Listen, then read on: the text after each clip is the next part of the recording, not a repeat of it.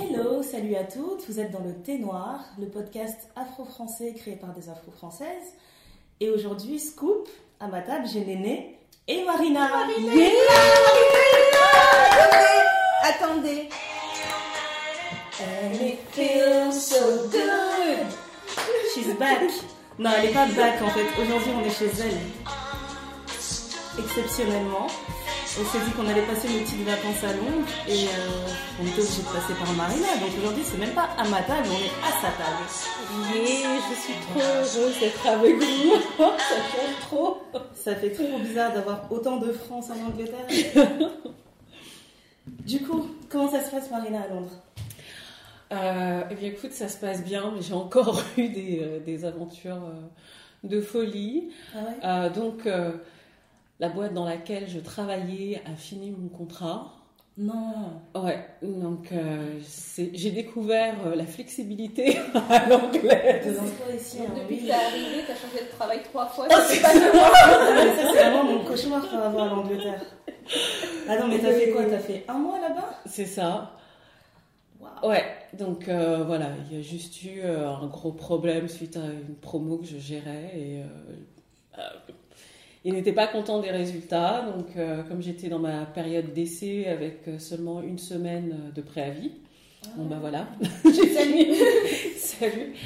Mais euh, ce qui est bien, par contre, dans, dans ce malheur, c'est qu'au bout de deux mois maintenant, j'ai appris un petit peu à m'organiser pour la recherche d'emploi. Ok. Donc le jour où j'ai appris que j'étais euh, voilà que j'étais remerciée, euh, bah, j'ai appelé tout de suite des chasseurs de tête qui m'ont tout de suite rencardé sur d'autres jobs et euh, la semaine prochaine bah voilà je reprends euh, les entretiens etc. Oh, Mais c'est ça va plus vite. Ouais, quand Ça va même. beaucoup plus vite qu'en Elle a, France. hein. elle a Ouais, un quand CV même. prêt, euh, prêt à. Oui, fois, ça. Là, je le mets, on sait jamais si je dois changer de boulot. On est reparti. Ouais. C'est frustrant. Oui, c'est frustrant et puis euh, comment? Mais en même temps, euh, c'est étrange parce que c'est hyper dynamique en fait. Ouais, c'est ça Ouais. en fait. Et euh, tu te rends compte que tu es obligé d'être plus niaqué quelque part euh, qu'en France. Il n'y a pas ce côté. euh, En France, tu as l'assurance que si ça ne va pas, il y aura toujours quelque chose derrière, il y aura une Ouais. structure qui va t'aider à prendre ton temps. Ouais. Et c'est pas le cas ici. En tout cas, ouais, c'est comme ça que je le ressens. quoi. Qu'il faut vraiment euh, ouais, se retrousser les manches et pas hésiter. Quoi. Ouais. Donc voilà. Voilà les news. bon, une news plus joyeuse. Néna, elle est rentrée de Martinique. Oui, Néna est rentrée. Je voulais pas rentrer. je voulais rester. Franchement, c'était cool. J'ai fait une semaine. Et en fait, euh, je m'étais dit une semaine, ça me laissera le temps de voir si euh, j'ai envie de retourner ou pas. Et euh, en fait, je vais grave y retourner. Je vais y retourner. C'était trop bien. En plus, il y avait les préparatifs du carnaval. Ah oui, Donc, du coup, t'es euh, pas resté jusqu'au carnaval, mais t'as vu les Il y préparatifs. avait des préparatifs et puis il y avait des défilés qui ont commencé. En fait, euh, quand je suis partie, c'était le début de la semaine grasse. Donc du coup, on- je suis tombée sur une, euh, une faiseuse de masques en me promenant dans la ville, tout ça. Donc elle, elle m'a montré comment elle faisait ses inspirations. Il y avait des gens qui étaient en train de faire les, préparer les masques du carnaval. Elle les vendait aussi. Enfin, J'ai fait un petit peu presque tout le tour de l'île parce que je ne enfin, savais pas, mais c'est vraiment rikiki quoi. Mhm. Mais ce qui est marrant, c'est que tu prends vraiment beaucoup de temps entre les distances parce que les routes elles sont hyper vallonnées et tout ça. Mais c'est super beau. Donc à chaque fois que tu marches, tu te retrouves, tu te dis, oh, c'est trop beau, oh, c'est trop beau, oh, c'est trop Et beau. tu vois, tu dis c'est Rikiki, mais tu veux quand même y retourner, donc Non, mais pas vraiment tout vu. J'ai pas tout vu, mais en fait, tu te dis, ouais, bon, c'est juste à 30 km. Donc euh, tu dis, bah par là, je vais aller là-bas, c'est 30 km. Tu vas faire une heure pour faire les 30 km, mais sur le chemin, tu vas t'arrêter trois fois parce que tu vas prendre des photos, parce que tu vois Mhm. des trucs, tu te dis, mais c'est trop beau quoi. Franchement, c'était Ah ouais. vraiment chouette. C'était un beau voyage. Non, c'est super. Et il y a plein de trucs intéressants à faire, franchement, si vous voulez voir. J'ai été à la savane des esclaves, j'ai adoré. C'est super bien fait. Mhm. Euh, S'il y en a qui vont. C'est quoi la savane des esclaves? En fait, c'est un Martiniquais d'une cinquantaine d'années qui a voulu euh, connaître son histoire. En fait, il est Martiniquais, il est noir. Il a dit oui, je suis noir, mais je veux retracer mon histoire. Donc, il a, il a fait les tests généalogiques, génétiques, des trucs comme ça, Ouais. pour retrouver qui il était. Il a trouvé qui il était. En fait, il a acheté une parcelle et il a reconstruit en fait des, euh, des maisons d'esclaves. Voilà. Et il raconte l'histoire de l'esclavage, comment ça a touché la Martinique, etc. Et donc, du coup, dans chaque maison, il montre un peu comment ils vivaient. Une, un- il y a une maison dedans, il y a un esclave. Et ils disent, ouais, l'esclave, il a 30 ans. Mais quand tu le regardes, tu te dis, non, mais le mec, il a au moins 85 ans. Quoi. Waouh. Et ils disent, la durée de vie, c'est entre 25 et 35 ans. Ils disent donc euh, quand tu arrives à 35 ans t'es un esclave, mais t'es archi vieux quoi. T'es vraiment un ancien. Non, t'es vraiment un ancien, ils sont courbés, enfin c'est. Ça, ça te révolte, mais je trouve que l'initiative elle est belle parce qu'elle est faite par un noir en fait. Mhm. Et du coup, ça éduque les gens et il y a beaucoup, beaucoup de monde. Enfin, moi, quand je suis partie visiter, je pense qu'on était les deux seuls noirs avec mon ami. Mhm. Et après, il y avait un quart complet de touristes qui étaient là pour voir. Quoi. Mhm. Il est en train de prendre des photos. C'est bizarre, tu vois, mais tu te dis en fait que ça vienne d'un noir qui veut, enfin, qui veuille éduquer les gens par rapport à ça. Je trouve, ça, je trouve ça vraiment cool. Et jusqu'à présent, je, je sais pas ça fait combien de temps que c'est ouvert, mais lui-même fait les visites aussi. Donc il y a des gens qui font les visites, mais lui-même, bah, je peux avoir la chance que ce soit. Il s'appelle Monsieur Larose, si je me trompe pas. Ok. Donc, Après, franchement, moi, c'est vraiment, j'ai fait mon overdose de l'histoire de, de l'esclavage. Du Ouais. coup, je me dis, ce genre de truc, j'irai le voir, mais euh, j'aurais vraiment besoin qu'il m'apporte des infos plus, plus poussées, en fait. Ouais, Si c'est juste pour voir comment les esclaves souffraient et vieillissaient plus vite que, que les autres, ouais. je le sais déjà, mais. euh, Tu le sais, mais en fait, non, le porno des esclaves, moi, j'en peux plus. moi je, peux plus. je le savais, Mm. mais tu, tu réalises pas en fait, dans, comme c'est vraiment, t'es mis en condition, comment Mhm. ils vivaient. Donc tu peux rentrer dans leur maison, tu peux voir vraiment ce qu'ils mangeaient, etc. Tu te rends compte à quel point c'était vraiment. Enfin, c'est, cruel quoi. C'était vraiment cruel. Là, je trouve que tu as plus de profondeur dans le Ok, truc. ok. Et euh, il te raconte aussi l'histoire de la Martinique, etc. Où donc, tu te dis, ouais, non, en fait, euh, ça n'a pas toujours été français. Il y a des Amérindiens qui étaient là avant, il y a des Indiens qui sont arrivés avant. Donc, tu apprends un peu plus sur l'histoire aussi de l'île et euh, je trouve ça chouette. Ah, ok. C'est vraiment Super. intéressant. Ouais. Et en rentrant, du coup, je suis partie voir l'expo de Malik Sidibé, Malik. Twist. Et c'est vraiment chouette. Je pense qu'il reste encore quelques jours, c'est jusqu'au 25 février. C'est la fondation Louis Vuitton, c'est ça Euh, Fondation. Quartier Ouais. D'accord. Et euh, franchement, c'est super. C'est des portraits, c'est ça C'est une série de portraits Il y a des, euh, en fait, c'est toutes les photos qu'il a prises. Donc tu vois, tu, quand tu commences l'expo, il y a toute sa biographie qui est sur un grand mur. Tu lis toute sa bio, tu as des, t'as des portraits. Ils ont reconstitué son, son studio photo. Donc Oh, là où vrai. tu peux prendre des photos, ils te mettent des accessoires à disposition et tu peux prendre des photos. Et il y a une petite zone où il y a les, che- les chemises en fait de Malik Sidibé. En fait, Mmh. il allait le- tous les week-ends, il allait en boîte, il faisait toutes les photos, il les exposait à son studio le lundi et le mardi. Puis t'as les gens qui étaient là, qui venaient acheter les photos, qui venaient commander des tirages. T'apprends par exemple que t'avais beaucoup d'hommes qui achetaient les tirages pour donner à leurs copines ou des Oh. choses comme ça. Donc c'est vraiment des belles photos d'époque. Et euh, après, il y a un petit film qui est diffusé, euh, c'est un reportage qui avait été fait sur lui, si je me trompe pas. Et t'apprends plein plein de choses. En fait, euh, ça dure 10 minutes le film, mais il dit des choses qui sont sensées. Il a eu un lion d'or pour sa carrière, enfin, à Venise, tu vois, en Mhm. Italie, là où les gens sont hyper racistes, quoi. Et tu vois Mhm. les gens qui l'acclament, et euh, c'est euh, c'est vraiment intéressant. Et une des phrases qu'il dit dans ce reportage qui m'a beaucoup touchée, il dit Moi, je viens du village, mon village c'est Solabé ou Solabé, si je me trompe pas. Mhm. Et il dit, et quand tu viens du village, on va dire que tu ne peux rien faire. Il dit, c'est ce que tu fais dans ta vie ne dépend pas d'où tu viens. C'est toi-même qui fais ce que tu deviens. Et ça, c'est sûr que ça allait te toucher quand, quand on connaît ta maman. Et quand on connaît ma maman, c'est sûr que ça allait me toucher.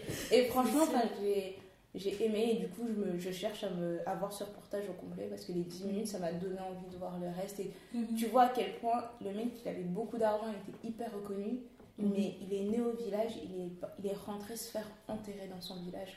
Il a dit c'est c'est chez moi et il a continué de donner et il dit tout ce que j'ai ici je vais pas le garder pour moi ça sert à rien. C'est vrai. Et euh, franchement si vous avez l'occasion d'y aller euh, allez-y parce que c'est vraiment vraiment beau. Enfin moi ça, même dans les images tu sens l'émotion, tu sens la joie, tu sens les trucs. Enfin c'est un truc euh, à faire c'est une belle. Mhm. Et puis passer à la librairie après parce qu'il y a plein plein de livres. euh, de- d'afro-descendants, de... enfin, moi je suis congolaise et il y a des livres euh, sur le Congo, sur Kinshasa, sur tout ça, et t'as plein plein de livres comme ça euh, sur la culture noire. Et c'est super. Super. Bah, du coup, moi, mon actu, elle fait un peu pitié. hein. Après vos actus. Moi, j'ai été voir Dave Chappelle à Paris. Son spectacle The Process. Je voulais tellement le Tellement voir. peu de dates en plus. Ouais. Il y a avait des gens très qui peu de vendaient dates. leur corps pour aller voir ce spectacle. Ouais. Moi, en fait, moi et ma soeur, on était en train de faire du gris-gris pour qu'il ajoute une troisième date. Et euh, il n'a pas ajouté de troisième date, mais il se trouve que la deuxième date qu'il devait faire à Paris était, dans une, était sur une péniche. Et comme il y a eu la crue de la Seine, la péniche était inondée et ils ont changé de salle. Et en changeant de salle, il y a eu des places supplémentaires. Donc on a pu avoir des places hyper vite à la dernière minute. Donc, euh, un périple pour aller le voir. tu vois, c'est dire à quel point j'avais besoin de le voir. Et euh, j'aime trop cet artiste en fait. Je l'aime trop, je l'ai découvert il y a même pas un an. Et euh, j'aime trop euh, sa façon de voir ça. En fait, j'aime trop son humour cynique. Moi, j'aime trop ça. Ouais. Et il, était, il était vraiment touchant. En fait, ce que j'aime bien, c'est que ça reste euh, un- le genre de personnage qui est peut-être ultra riche, Ouais. mais qui reste assez humble. Même s'il est. euh, je sais pas comment dire, les Américains, ils aiment bien parler d'argent, etc. Mais tu vois quand même que c'est un mec assez simple, assez humble. Et euh, j'ai appris aussi en même temps que. Parce que moi, je me plaignais, je me disais, mais pourquoi il prend pas des plus grandes salles en fait? Parce que sa salle, elle devait remplir peut-être 300 personnes. Mm. C'est tout. Et Ah apparemment, en fait, il aime faire des spectacles où il a toujours des petites salles parce qu'il aime faire des shows intimistes. Et, tu le sens tu sens vraiment. le contact avec, Ouais. avec l'artiste. quoi. Tu le sens vraiment dans le spectacle parce que, tu sais, par exemple, tu vas aller à un autre show et tu vas parler pendant que le gars fait son show, Mm. on va t'ignorer. Lui, Mm. il répond à tout le monde. Il répond vraiment à tout le monde. Donc pendant qu'il raconte son truc, les gens interrompent, genre, ah ouais? Et c'était quoi ça Et il se pose et il discute avec toi. Donc j'ai trouvé ça un vrai vraiment échange, cool. Ah ouais, il a été hyper sympa. Et euh, moi, ce qui m'a trop fait rire pendant le spectacle, c'est qu'à un moment donné, ils se posent et ils disent Donc là, euh, est-ce qu'il y a des Africains dans la salle? Donc t'as peut-être 80% de la salle qui dit Ouais Et il dit Donc vous êtes des Africains, genre, vous n'êtes pas des Afro euh, quelque chose, vous êtes Africains, vous savez d'où vous venez. Mm. Et alors tout le monde se regardait, genre, Bah oui. Ah, that's deep, that's deep. et du coup, il commence à demander à tout le monde dans le public Et toi, tu viens d'où? Et toi, tu viens d'où? Algérie, ah ouais Et ensuite, il y a un gars qui lui dit Moi, je viens d'Iran. Il dit Ah, Iran, ça va votre bombe, ça se passe bien Franchement, il a sorti des vannes, j'ai adoré. En fait, il est tellement direct et il est tellement euh, simple et proche de tout. Enfin, j'ai j'ai trop adoré. Le spectacle était très très court. On a eu la chance d'avoir un guest Mosdef qui est venu et qui a fait peut-être autant de temps que lui sur scène. Je Def, on Ouais. rigole. Et euh, on est, franchement, j'étais trop contente quand il est arrivé sur scène. Genre, Cardiaque. Ouais, voilà. Mais même mon père, il écoute Mos Def, il est là, il dit Ça, c'est la musique. Le gars est arrivé su sur scène et on était en train de s'avancer dans le sens, on disait non, c'est pas lui, c'est pas lui, c'est pas possible. Non, c'est pas possible.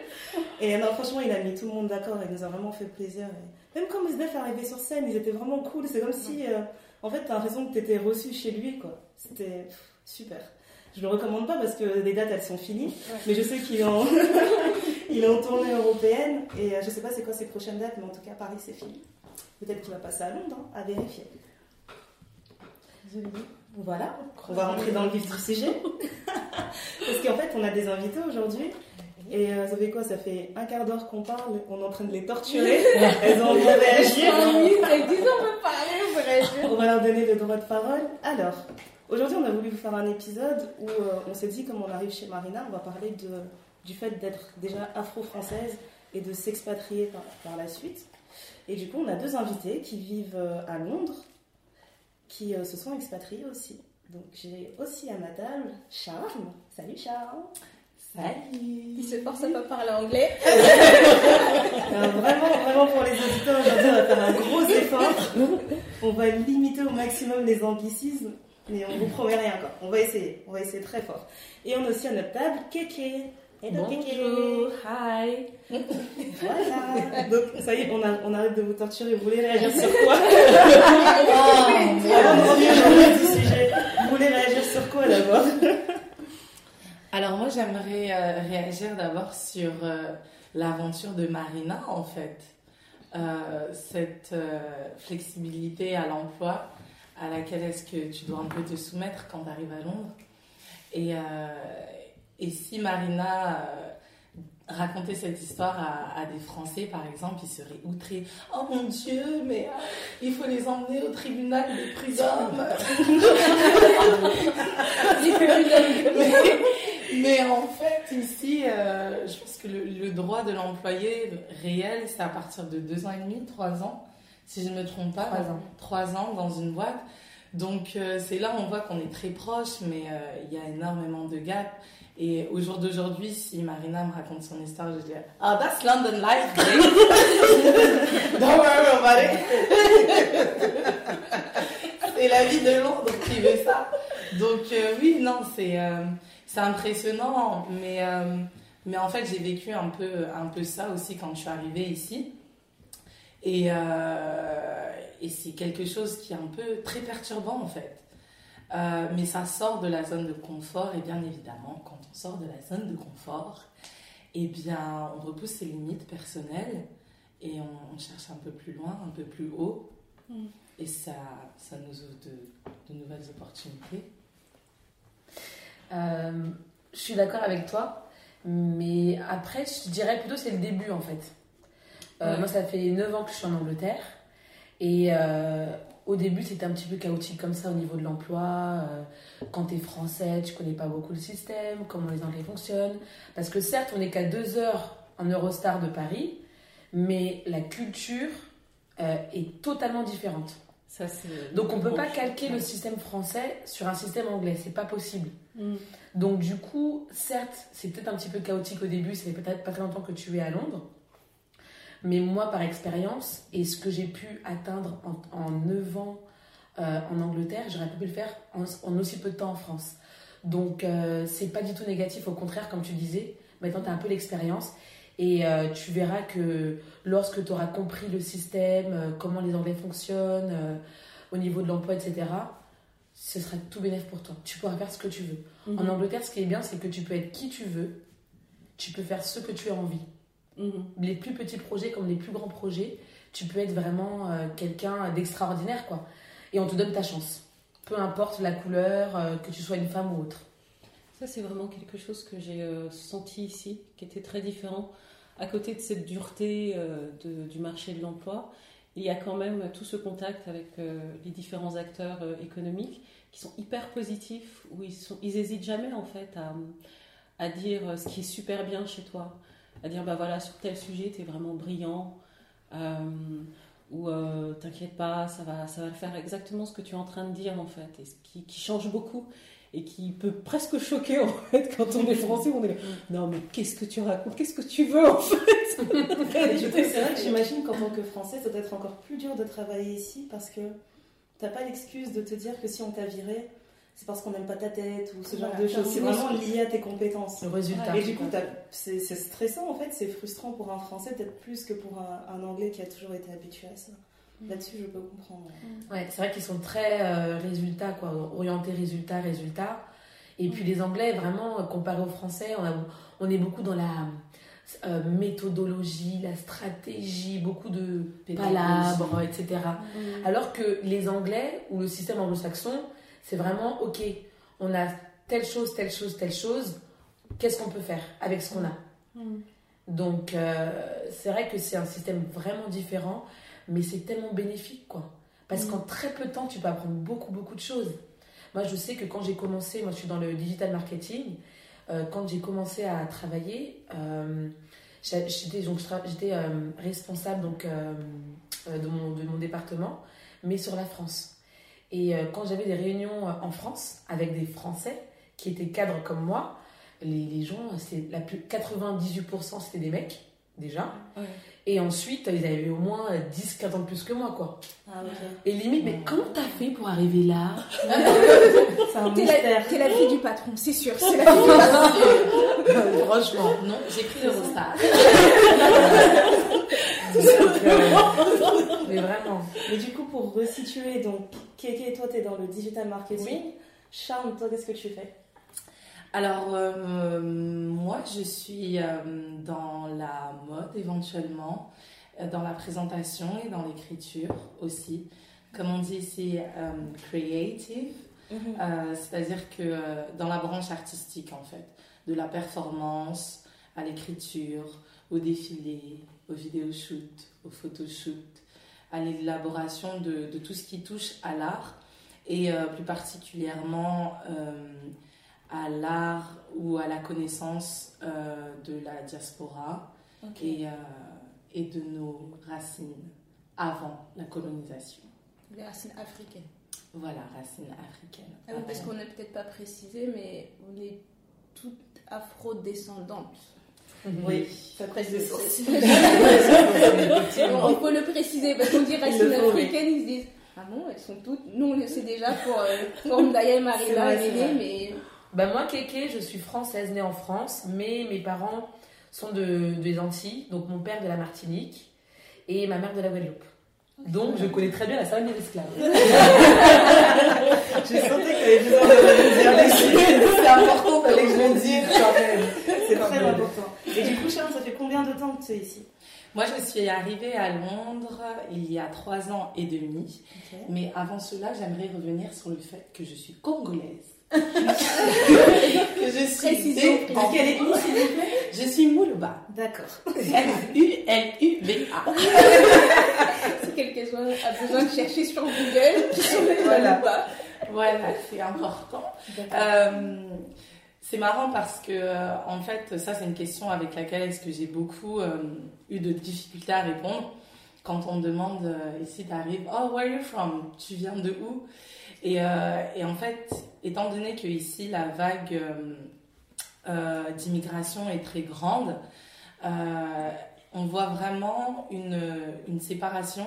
Il y a ceux qui, afro-descendants, ou euh, qui vont dire euh, ben moi je suis euh, je suis anglais de descendance euh, nigériane ou de descendance ghanéenne. Et on a ceux qui disent que mais moi je suis je suis ghanéen ou je suis ghanéenne. Et il y a tellement de métissage ici en fait que pour passer un peu sur la vague du colorisme Mhm. les, quelqu'un de couleur de peau claire peut te dire euh, bah, je suis euh, zambienne, par exemple. Hier, je suis tombée sur ce cas-là. Et je trouve ça magnifique parce que je pense que c'est dû à l'éducation. Et, euh, et c'est important, en fait, de voir. ça te pousse, en fait, à réfléchir. Et, et moi, je me suis dit, mais en fait, je viens d'où? Parce que oui, je suis congolaise. mais je suis plus même congolaise que certains Congolais qui sont venus ici de, Ils sont Ah. venus directement en Angleterre voilà, qui sont venus directement en Angleterre, mais qui sont pas capables de parler le lingala, euh, de danser, euh, De faire le pondou. de faire le pondou. Euh, mais, euh, mais voilà, c'est c'est marrant parce que, en fait, je dis que je suis congolaise, mais je suis née, j'ai grandi en France. Ouais. Bien évidemment, je suis très fière d'avoir eu la possibilité d'avoir euh, passé mes diplômes et, et d'avoir eu cet accès à l'éducation. Mais, euh, mais c'est très très différent. Ouais, très, ta très perception de l'identité en fait en tant que française différent. est complètement différente des Anglais. Ah, C'est-à-dire que eux, quand ils te demandent d'où tu viens, ils s'attendent à ce que tu dises de France. On te demande pas euh, ton pédigré en fait. Exactement. Alors qu'en France, on te demande d'office ton pédigré quand on dit ça. Tout à fait. Exactement. Et, et qu'on le demande, on l'exige. J'attends la suite. Depuis combien de temps? combien de C'est générations ça. C'est ça. Carte de Euh, séjour, s'il vous plaît. Ouais, franchement. Juste pour rebondir sur ce que tu dis, tout à l'heure, je me suis présentée en tant que française euh, et mes parents sont de tels, euh, de des îles, donc des Caraïbes. Euh, 9 ans en arrière, en France, j'aurais jamais dit ça. Ouais. Parce Mhm, que en. France, je me sens même pas française. Pourtant, j'ai beau être née en France et les Antilles font partie de la France. Mais euh, j'aurais dit, ah non, excusez-moi, je suis de la Guadeloupe et de la Martinique. Alors que, alors qu'ici, non. Ici, on va te demander directement d'où tu es. Oh, tu as un accent, euh, t'es française, c'est ça? Ouais. Donc, euh, du coup, c'est vraiment, et c'est drôle, c'est vraiment en, ayant, en étant partie de la France euh, que je suis fière et j'assume d'être française. Mhm. Tout à fait. C'est dingue, hein, franchement. Tout à fait. euh, D'accord. Mais ça, je l'ai senti aussi quand je suis partie en Martinique parce que moi, ça m'a toujours intriguée de, de voir en fait que c'est la France, c'est 9 heures d'avion, mais ça reste la France. Le climat est complètement différent. Les mentalités sont complètement différentes, mais ils disent que c'est la France. Et quand je suis arrivée là-bas, je posais la même question à tout le monde.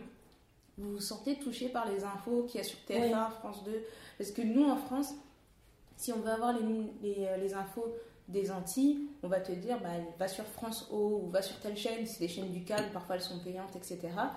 Et, et là-bas, c'est imposé entre guillemets parce que tu vois le journal, le journal de 20h, c'est le journal de France 2 ou de TF1 ou peu importe quoi. Je dis mais ça c'est encore plus dur en fait parce que tu te sens vraiment mise à l'écart. mais c'est ça, mais en fait, je me dis, mais je pose la question à tout le monde, je dis, mais ça vous intéresse vraiment? Comment vous vous sentez par rapport à ça? Et bon, j'avais des réponses à chaque fois différentes, mais en général, les gens ils disent, bah on fait avec quoi. Ouais. On fait avec, mais c'est. Enfin, ils savent très bien que c'est pas eux, ils ont d'autres moyens d'avoir leurs infos, ils ont leurs trucs, mais tu dis, mais ils se disent, euh, ouais, on est, on est français, mais Ouais. on, est martiniquais quoi. Pour rebondir sur le fait de se sentir français, il faut préciser que toi, tu as vécu quelques années au Canada. Ouais. Et toi aussi, tu as vécu cette expérience de te sentir française quand tu es partie. Quand je suis partie, je suis, je suis devenue française. Et je vous vraiment. Et t'es partie combien de temps? Moi, je suis partie au Canada 4 ans et demi. Et euh, en fait, ce qui est vraiment bizarre, c'est quand les gens te posent la question Tu viens d'où? Je dis de France. Ils te disent Ah ouais, euh, d'où en France? Tu te dis Mince, c'est pas la question, c'est pas la question qui suit normalement. Normalement, non, mais sérieusement, tu viens d'où Voilà. Tu vois le Non. piège Ou sinon on te dit, euh, mais non, mais tu es exotique. Tu es exotique.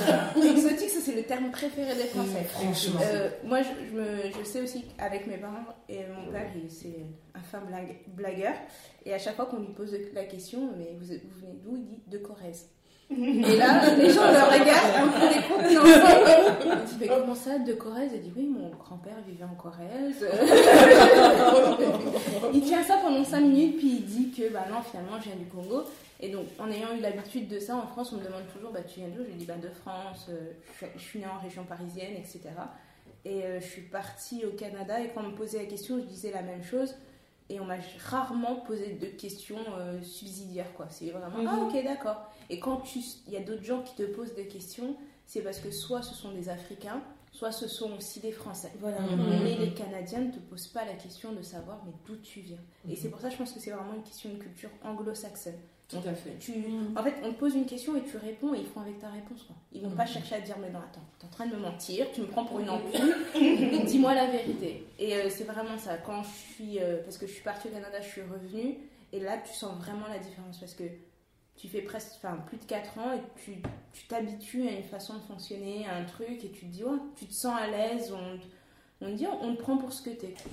Euh, comme disait Keke tout à l'heure, c'est euh, c'est vraiment genre euh, ah tu as fait ça dans ta vie, que tu sois une fille, un garçon, euh, grand, petit ou peu importe, on te prend pour tes compétences. Et c'est exactement la même chose, donc euh, c'est c'est c'est chouette. quoi. Ça, Mais ça, c'est intéressant parce que si je me souviens bien, Marina, quand tu as décidé de partir, c'était une question de compétences. Ouais. Comment on percevait tes compétences en France? Ouais. Oui, c'était vraiment ça. Euh, parce que j'ai toujours euh, travaillé dans le milieu de, de la cosmétique industrielle. Et euh, j'avais pris le, le parti, quand j'ai terminé mes études, de, de démarrer par le bas. Parce que je croyais à cette vieille mentalité, tu sais, du, il faut connaître tous les métiers de ta branche avant de devenir le patron, etc. C'était une Avant erreur. de devenir un bon patron. Oui. Tu peux devenir patron sans le faire. Mhm. C'était la pire erreur que j'ai faite en termes de carrière par rapport au pays euh, qu'est la France. Euh, Adapté.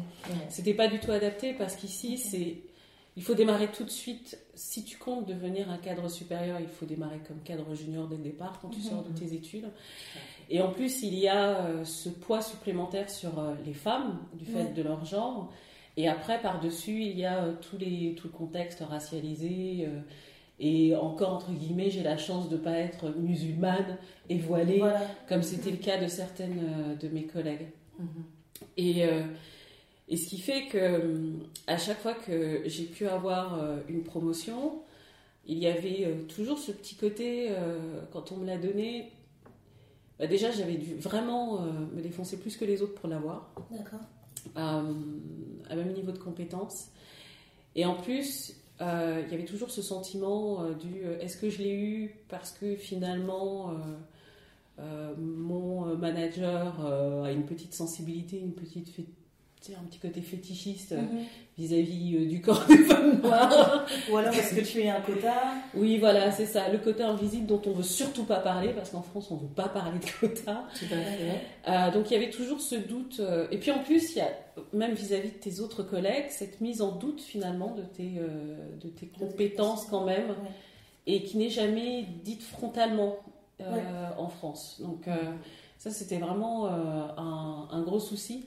Et quand j'ai décidé de, de lancer ma boîte, euh, à ce moment-là ça a été le, le pire du pire quoi. Parce Ouais. que Quel business? Donc euh, j'ai décidé de lancer deux business. J'avais euh, un côté traiteur vegan. Donc surtout sur de comment au niveau du, du B2B donc pour des professionnels en fait donc des compagnies etc et à côté donc aussi un e-commerce de produits cosmétiques euh, vegan produits ou fabriqués par des femmes euh, afrodescendantes. Et euh, au moment de la préparation du projet donc euh, tu construis ton business plan tu vas voir différents financiers pour, pour réussir à lever des fonds.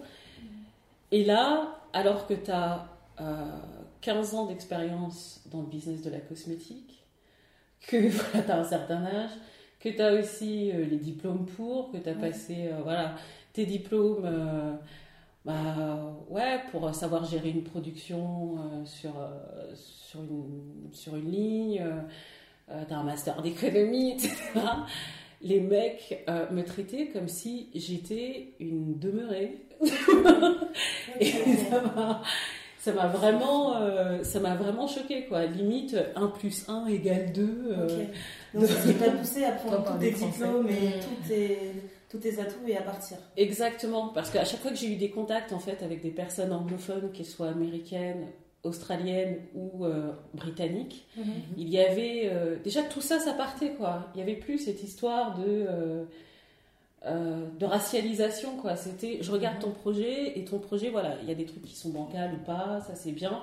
Et je me disais, bah attends, déjà, je peux déjà aller dans le Dans le vif du sujet. dans le vif du sujet quoi avec Voilà. ces personnes-là. J'ai pas à balayer en disant non, je suis intelligente, t'inquiète pas, je sais de quoi tu me parles, gna, gna. Je me suis dit, bon, bah voilà, faut sauter le pas, quoi. Mais même en sautant le pas, ici, j'ai eu le droit quand même à des réflexions du genre, euh, ah, mais c'est n'importe quoi, euh, non, mais tu vas te casser la gueule. Qui fait ça ici ou euh, en Angleterre ou, non, en France, ouais, En quand j'allais ouais. voir, voilà, les. Je suis partie à Pôle emploi, même pour. euh, pour avoir des fonds pour pouvoir m'installer ici parce que voilà on te dit il existe des, euh, des, programmes des bourses etc mais pour moi c'était pas possible mais ma copine à côté qui était plus claire on va dire blanche et française de souche euh, dont on dit entre c'est méchant mais tu vois le côté euh, elle fait gauloise quoi Ok. Depuis, euh, C'est pas méchant, c'est réaliste. et euh, Ouais. mais ouais Non, mais en fait, le, ce qui est vrai, c'est que quand tu veux monter un projet en France, quand tu es noir, arabe ou peu importe, autre que français, blanc, Mm. il faut que tu tombes sur la bonne personne. ouais C'est euh, quelque chose, en fait, si tu tombes sur une personne qui est prête à t'aider, et ben, la personne, elle va se soucier de toi, etc. Elle va vouloir t'accompagner. Mais tu verras que ces gens-là sont des gens qui ont été plus exposés au monde que les autres. Parce que toutes les personnes qui sont au Pôle emploi, je suis désolée, ne sont pas toutes qualifiées à travailler au Pôle emploi. Et il faut avoir un peu de psychologie, il faut avoir un petit peu de, de tact, etc.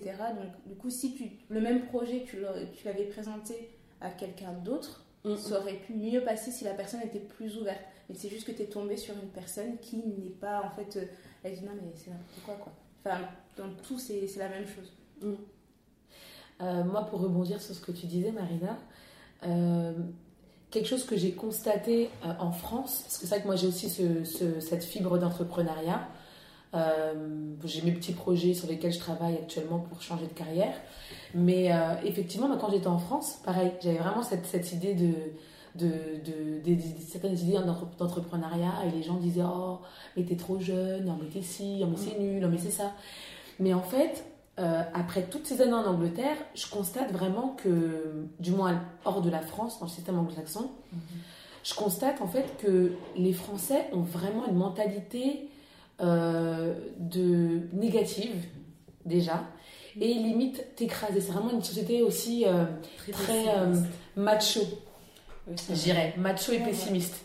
Ce qui fait que tu as eu malheureusement ces, ces, ces gens qui t'ont dit oh tu vas te casser la gueule, etc. Alors que vraiment ici, moi c'est quelque chose que j'ai appris et qui m'a fait grandir et mûrir en Angleterre. C'est vraiment ce côté, bon j'ai un petit anglicisme, juste un, c'est vraiment ce côté positive attitude quoi. Ouais. Vraiment go get it, c'est vraiment vraiment vraiment euh, anglais ou américain ou même canadien. Oui. Euh, et, euh, et donc, du coup, ici, quel qu'en soit le projet que tu as, comme je te disais tout à l'heure, Mm. que tu veuilles devenir éboueur, faire des fleurs ou créer un nouveau produit financier, tu pourras le faire. Les gens vont croire en toi, ils vont investir, ils vont te laisser ta chance. C'est Ouais. vraiment ça la différence avec la France. Ici, on te donne ta chance Je suis tout à par fait rapport à tes compétences plutôt que oh t'as le diplôme de telle école de commerce euh, alors quel nom l'école de commerce? Oh bah voilà. non c'est pas une très bonne t'as pas payé assez cher allez next Mais tu ce qui est intéressant, c'est qu'ici, depuis que j'ai commencé à chercher du travail, tous les boulots qui m'ont été proposés, c'était toujours manager. Oui, en fait, euh, quand j'étais en France et que je me suis dit qu'il fallait que, que j'ai euh, du cash en retravaillant, euh, on m'a jamais proposé un poste de manager senior. Alors qu'en arrivant en Angleterre, alors que j'ai rien prouvé sur le marché, on m'a toujours proposé des postes de manager junior. Mhm. Et toujours en me disant, bah voilà, quand je vois ton expérience, quand je vois la façon dont tu as progressé, bon bah boum, euh, le poste qu'on va te proposer, c'est celui-là. quoi. Alors qu'en France, j'ai toujours eu l'impression qu'il fallait que je me batte, que je me justifie pour dire, mais si, je peux avoir ce poste, etc. Sans jamais être capable de mettre le doigt sur bah, pourquoi tu t'essayes, t'essayes à chaque fois d'être rationnel, puis en plus en ayant cette logique du, ah non, je vais pas dire que c'est à cause du racisme et à cause du, du sexisme, parce que sinon tu te victimises, tu vois, t'es pas positive, etc. Alors que hum, voilà, la question, elle, elle se pose vraiment une fois que tu es là, parce que tu découvres, comme tu le disais, bah, que tu peux le faire, quoi. Que tu peux réussir à faire quelque chose. C'est vraiment une approche euh, très différente parce que euh, moi, j'ai passé en fait les trois quarts de ma vie en tant que sportive de haut niveau euh, dans le basket. Et, euh, et en fait, euh, j'ai eu mon diplôme donc en France, ma licence en management du sport. Et je suis arrivée à Londres. Et euh, deux semaines après, je me suis coupé les cheveux, très courts. Et, en fait, je me suis rendu compte que bah, j'ai pas changé physiquement plus que ça. Mais en fait, la transition de sportif de haut niveau ou très difficile à comprendre en France où tu peux être sportif de haut niveau et avoir un diplôme. Et quand tu arrives à Londres, en fait, tu es sportif de, ancienne sportive de haut niveau, tu as un diplôme et tu peux faire quelque chose d'autre en fait. Mais c'est vraiment, euh, c'est à toi en fait de te présenter, mais l'op- l'opportunité est là. Après, tu travailles dur, soit, Mhm. mais l'opportunité est là. Et euh, l'opportunité est tellement là que ici, euh, l'État met en place des services euh, dans, dans les centres de recherche et d'emploi ou euh, dans, dans des, euh, des services privés pour aider les personnes qui, euh, qui aimeraient monter des entreprises. Ce qui est, ça existe en France, mais c'est beaucoup plus rare. Ouais. C'est beaucoup plus rare et dans la procédure, t'as pas vraiment de- d'encouragement, quoi. Oui, Ça je suis demande d'accord. beaucoup de papier. En Ouais. le problème de la France, c'est vraiment que ça demande beaucoup de papier. Ils vont, ils vont te demander, ok, vous avez quoi comme diplôme? Vous avez fait ci, vous avez fait ça, ok. C'est quoi votre projet? Ah, ok. Et pourquoi vous voulez faire ça? Ah, ok. Bah, il nous faut tel papier, tel papier, tel papier, tel papier. Et Et après, on vous taxe, on vous Ça taxe, on vous ça te taxe. décourage en fait. en fait, ça, ça te décourage parce que j'ai un projet que j'essaye de monter et euh, je suis accompagnée par un monsieur qui est très très gentil et qui travaille dans une association. Il est très gentil, il est très patient, mais à chaque fois, me- on, se donne des rendez-vous pour, euh, pour avancer dans le projet, pour qu'il m'aide, etc. Et la dernière fois, je lui ai dit, mais en fait, euh, à chaque fois que je vous vois, je, je repars avec encore plus de devoirs que la dernière fois. Quoi. En gros, t'avances pas, quoi. T'avances pas tant. Non, parce que le, ce qui est embêtant, c'est que euh, légalement parlant, il faut fournir certaines choses. Donc on va te dire, ok, il faut que tu fasses ça, ça, ça. Tu y vas, tu prends 2-3 heures pour le faire. Tu Mhm. reviens, tu dis, ok, ça c'est bon, j'ai fini. Ok, mais parce que tu veux faire ça dans telle branche, il nous faut aussi ça.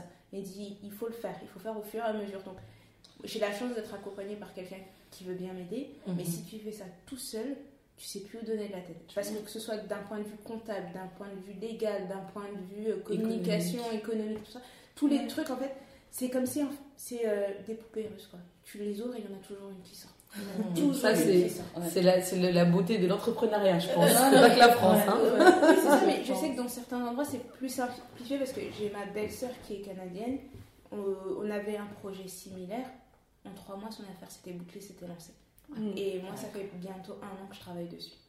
Ah bah, prends, prends les, les anges. je vais prendre mes affaires, Bah je vais oui. m'en aller. Et le problème, c'est que mon, mon projet, je sais qu'il va être porteur en France. Dans Non, le- mais tu peux très bien le faire là-bas et le copier-coller et le calquer en France, non Non, parce Non, qu'en le fait, il projet est vraiment spécifique. il à la est France. spécifique à la France parce que légalement, il y a des choses que je pourrais faire, par exemple en allant m'installer au Canada, mais pour transvaser ici, il y aura toujours des adaptations Ah, à d'accord. faire. Donc c'est vraiment compliqué. Mais c'est sûr que ça va marcher en France. Bon courage. Je souffre. On Non. peut avoir un, un petit indice du projet, c'est dans quel domaine? De la beauté euh, des peaux noires et des métis. Bon, c'est bah, super vaste, merci beaucoup. On n'a pas d'idées, vous avez des idées Je sais pas. Je peux pas trop, je peux pas Ah, trop donner parce que, parce que ça exige déjà, c'est vrai, mais la façon dont je veux le faire, c'est différent. Et du coup, c'est euh, Et c'est plus pertinent pour la France qu'ailleurs, en fait. c'est plus pertinent pour la France. Et l'idée, c'est d'abord de lancer en France et en Europe parce que la chance, c'est qu'il y a des législations européennes. Donc, il y a des produits qu'on peut utiliser en France et en Europe sans problème. Mais les mêmes produits, tu vas les utiliser au Canada, tu pourras pas parce qu'il y a tel. C'est bête, hein, mais dans la composition chimique, il y a un tel produit, tu peux pas Mm. l'utiliser, tu vois. Mhm. Donc, du coup, ça change tout. Mais c'est pour les peaux noires et métissées et euh, un truc qui fait plaisir aux filles. Ok, on Ah. attend alors. J'ai hâte de l'essayer. C'est- Je vais rembobiner un peu sur ton parcours, parce que là on parle de ce que tu veux faire maintenant. Oui. Mais quand tu es partie au Canada, c'était pas par rapport à ça. Non, c'était pas par rapport à ça. Euh, je voulais évoluer dans le domaine médical. Je sais pas si je vais encore le Enfin, si je sais que je vais encore le faire, mais je sais que tu peux faire plein de choses dans ta vie. Donc c'est pas parce que tu as étudié pour un truc que tu peux pas faire à côté. Et ça c'est aussi quelque chose que j'entends beaucoup en France, genre t'as fait tes études là-dedans, pourquoi tu veux faire autre chose? Mhm. Ben, je peux tout faire en fait. Si je veux avoir euh, euh, me lever le matin à 5h du matin et me coucher à minuit tous les jours parce que j'ai trois boulots, ben, je vais avoir trois boulots, c'est pas grave, ça me regarde que moi en fait. Mhm. Et du coup, j'ai fait euh, euh, un bachelor euh, biochimie avec une mineure en psychologie pour continuer dans le domaine médical. Mais avec mon bachelor en biochimie, je me suis dit que je pouvais me lancer aussi sur ce projet-là. Pour les Oui. bonnes, euh, Du coup, ça t'aide. ça, ça m'aide pour lire des compositions chimiques et lire des trucs, les ingrédients, de dire ah non, ça je peux pas l'utiliser. Ou Pour certaines normes, certains tests, certaines réactions, c'est vrai que ça aide beaucoup en fait. Ça aide beaucoup. Après, moi, il y a un truc que une question que j'aimerais vous poser à toutes. Je vais vous laisser répondre n'importe comment. Attention au top des paris. la première qui prend la parole, c'est juste est-ce que le fait de, de s'expatrier à un moment donné, c'est vraiment lié à la personnalité? Est-ce que déjà dans votre personnalité, c'est des gens qui aimaient bien bouger ou qui avaient la facilité à faire des choses seuls Je pense que. Eh, Je t'en prie. Je pense que Charles commencer. Charles peut nous Est-ce expliquer. qu'on peut remonter à la source et à comment tu, comment tu vivais ta vie déjà Euh, mais comme j'ai expliqué euh, un peu plus tôt, euh, oui, les trois quarts de ma vie, donc j'étais sportive de haut niveau. Et en France, être sportive de haut niveau, il y a bien évidemment ce, ce, ce statut un peu euh, au-dessus de la norme parce que tu t'entraînes tous les jours, parfois deux fois par jour, tu vois très peu ta famille, euh, tes coéquipiers, ton coach, euh, tu les vois plus que tes propres, ton propre sang. Euh, tu dois faire face à, à une indépendance très rapidement. Oui, pousser tes barrières aussi physiques et psychologiques. Donc, je pense que c'est un peu ce conditionnement-là qui m'a beaucoup aidée. Mais, euh, mais à côté de ça, euh, quand je suis sortie du, de, ce, de ce cercle, si je peux appeler ça comme ça, euh, bah, je suis revenue à la vie de tous les jours, en fait, une étudiante. j'ai continué quand même à jouer au basket, mais euh, nationalement, mais c'était pas à aussi haut niveau qu'avant. Et, et c'était juste en fait différent. J'avais mon appartement, j'avais mes cours, j'ai mon diplôme. Et, euh, et j'avais ce, ce manque en fait d'adrénaline, Ouais. de. Je sais pas, du coup d'envoi, si on peut dire ça comme ça. ce manque d'adrénaline, cette pression. Puis je me suis dit. Euh, t'es dit, je vais partir et je vais me créer un stress. Et je me suis dit non, ma vie est bien trop calme. Je- non, et en fait j'ai eu l'opportunité en fait de partir avec. euh, Ah non, d'abord, avant de partir, j'ai connu euh, le rejet. Le rejet, j'ai connu le rejet que je ne connaissais pas. Euh, le, le rejet de l'emploi quand tu postules, on te demande euh, 10 ans d'expérience quand tu viens d'avoir ton diplôme. Et moi je comprenais pas en fait. Mhm. Je me suis dit, mais attends, 10 ans d'expérience, j'ai 18 ans, c'est comment? T'as commencé ta carrière. Oui, voilà, c'est ça. C'est un peu. euh, oui, et, et je me suis dit, mais peut-être que mes, que mes, espoirs, mes espérances ou euh, ce à quoi j'aspire, c'est un peu trop courant. Et euh, en fait, je voulais juste pas les éteindre, en fait. Je voulais pas baisser mon standing pour. euh, pardon, c'est un anglicisme. Mais c'est non, mais c'est bien ce que tu dis parce que de- ça veut dire que le message que, que la France t'a envoyé, c'est que tu avais trop de trop de, de- Trop d'espérance, d'ambition. trop d'ambition. trop d'ambition pour mon âge et euh, pour mon parcours. euh, t'es remis en question parce que t'es diplômé, mais t'as fait du sport de niveau. Qu'est-ce qui s'est passé? Est-ce qu'on t'a aidé à l'interne? C'est euh, c'est un peu, c'est un peu fou, mais et choquant. Et, euh, et en fait, je me suis dit, bah non, en fait, je peux pas me laisser me faire re- rejeter pendant tout ce temps parce que bah je, je sais de je sens dans mon fort intérieur que j'ai cette force d'esprit et, euh, et, et voilà j'ai lu en, en fait aussi euh, beaucoup et, euh, et je suis tombée sur cette phrase qui dit en fait que ne pas voyager ou rester dans le même pays toute ta vie c'est comme c'est comme rester dans ta chambre toute ta vie en fait alors que Mhm. toute la maison est à toi et, et c'est tout à fait ça en fait. Et je le vois depuis que je suis arrivée à Londres. Et c'est que quand euh, je suis sortie de, de la France que je me suis rendu compte à quel point j'étais un culte. Et c'est triste à dire. Ouais, mais c'est vrai. J'étais bête, je ne connaissais rien. Et acculturé surtout. acculturée. Merci, Nambita. Non, mais t'arrives ici et tu vois une femme voilée à la banque, tu dis, oh Ah oui, ça, c'est Et t'as des Et ça fait mal. Non, non mais c'est la première Une chose. policière voilée. Non, c'est la première chose que j'ai remarqué parce que je vais confesser quelque chose. J'ai un certain âge. Londres, c'est à côté. J'ai jamais mis les pieds à Londres jusqu'à chanter. c'est ma première fois. juste là. Juste Alors là. que t'as fait 4% de la terre, quoi. J'ai fait Ah, 4% de la terre. J'ai jamais mis les pieds à Londres et euh, tout le monde trouve ça hyper choquant parce que c'est vraiment à côté. À Et, côté, hein. euh, et honnêtement, c'est la première chose que j'ai remarqué. C'est que tu vois de tout. Tu vois les sikhs, tu vois les femmes voilées, tu vois les, les hindous, tu vois machin. Et tout le monde est là et il n'y a personne qui regarde personne. Et du coup, quand t'es ici, tu te sens comme un réac. Moi, j'ai regardé et j'ai vu la pub de je sais plus quel truc, et la personne qui. qui euh, le personnage, en fait, qui, qui jouait le rôle dans la pub, était tatoué. Je franchement, c'est n'importe quoi. Je ne pas, et tu continues. Et la fille noire, elle, elle représente quelle marque? C'est une marque d'afro C'est une marque de... Non, non, c'est un pré étudiant, ok. hein. Mais là, tu- ton, ton côté français ressort. Et là, Mais tu te sens très et très français. Tu dis, ah. Ah non, mais c'est clair. Moi, la première fois que j'ai pris le bus, euh, donc je descends à mon arrêt et j'entends Thank you, driver. J'étais. Mais en fait, euh, c'est son travail, tu vois. Tra- traduction, ça veut dire merci le chauffeur de bus. Merci, chauffeur de bus. Non, mais c'est vraiment.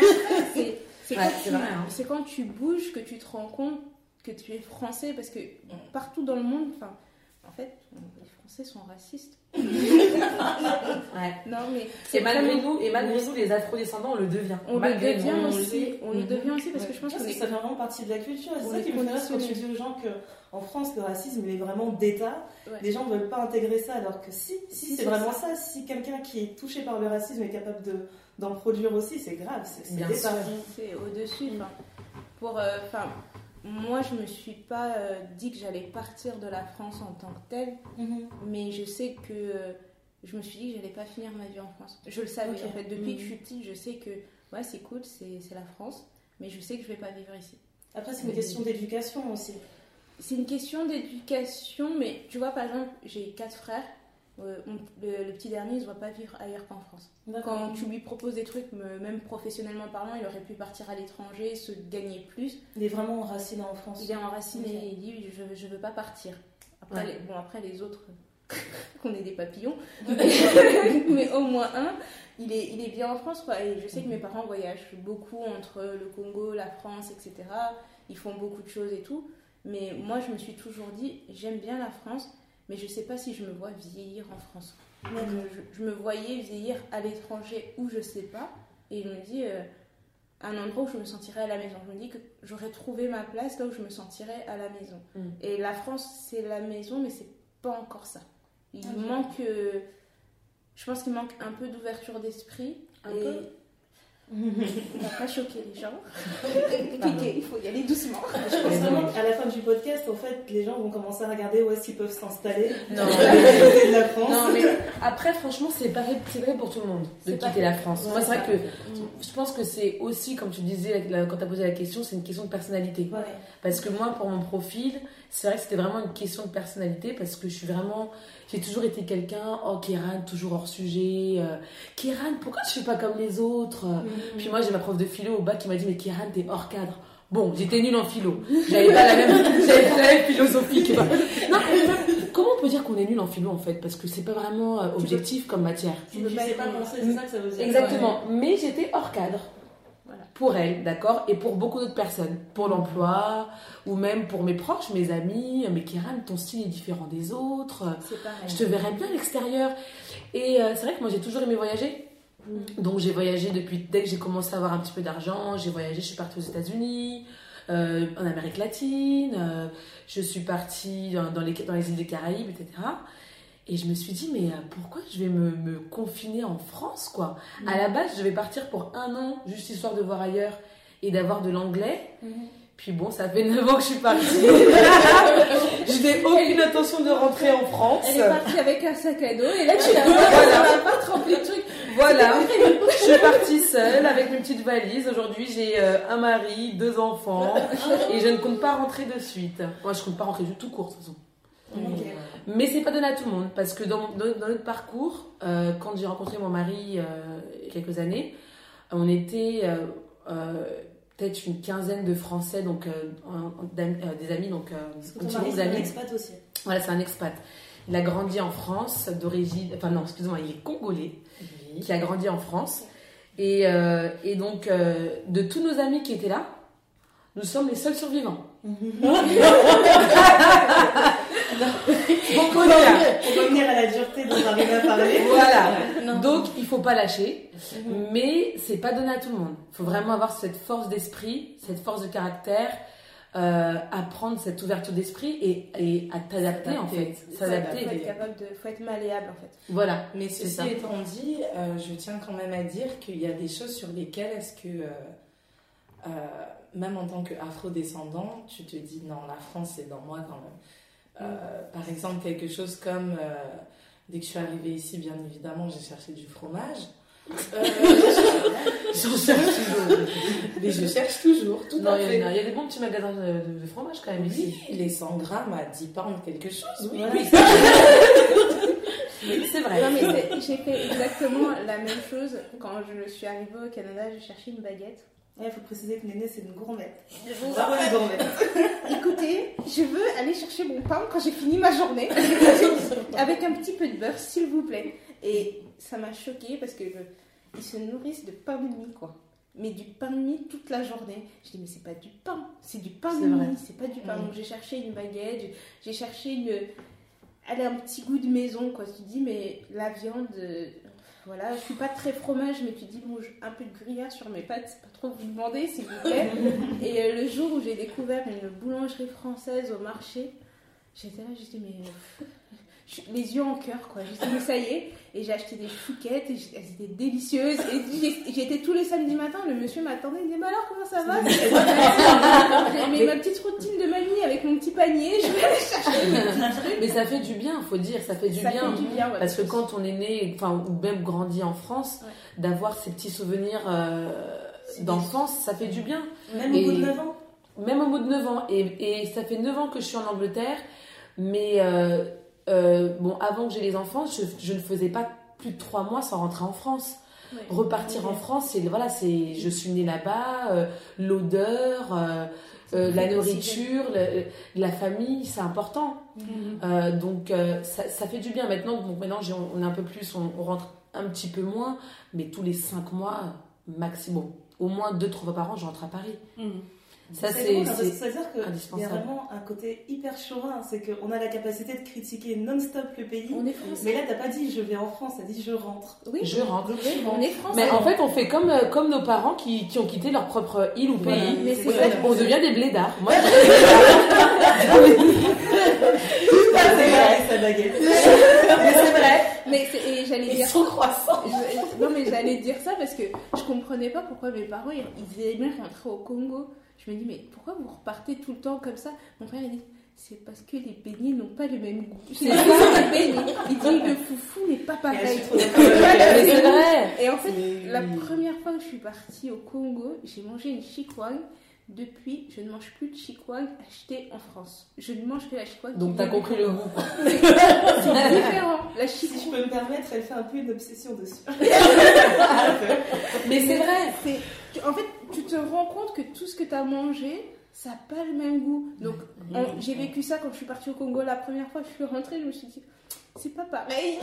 Il manque Ouais, quelque ouais. chose. Et quand je suis partie. Au Canada, ça m'a fait la même chose. Je vais faire des pâtes à la carbonara. Pareil. Bon, Ah déjà, les lardons, ça n'existe pas. Soit. Mm. Tu t'arranges, tu fais un truc et tu dis, mais non, mais c'est pas pareil. Tu fais Ouais. des pâtes à la crème ou des trucs comme ça, tu dis, mais C'est jamais la crème, c'est pas pareil. Même manger un œuf, Un c'est œuf- pas pareil. Un œuf, c'est pas pareil. Le beurre n'a pas le même goût. Mm. Euh, tu te dis, mais mince, il manque quelque chose. Ouais, C'est Des ouais. crèmes fromagères. Crème C'est vrai. fromagère Non, Ouais, c'est vrai. et, et c'est là-dessus que tu te dis, non mais en fait je suis française. Et là tu, tu te regardes dans le miroir et tu te remets en question. tu moi je pensais pas que j'étais française à ce point.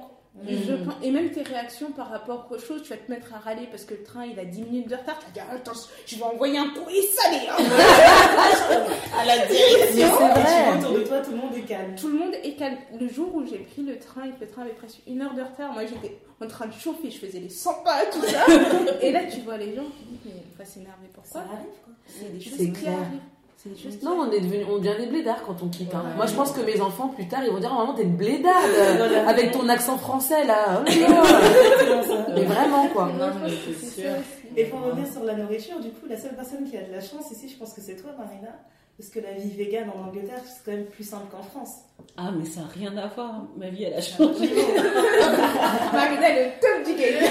Écoute, déjà rien de trouver des graines de chia au Tesco du coin, tu sais. À Lidl, à Lidl. Et le prix, tu Et moi, je viens d'apprendre qu'il y avait des Lidl en Angleterre. hein. Même, des Aldi. Aldi, mais c'est ça. Et puis pas à des prix, tu vois. euh.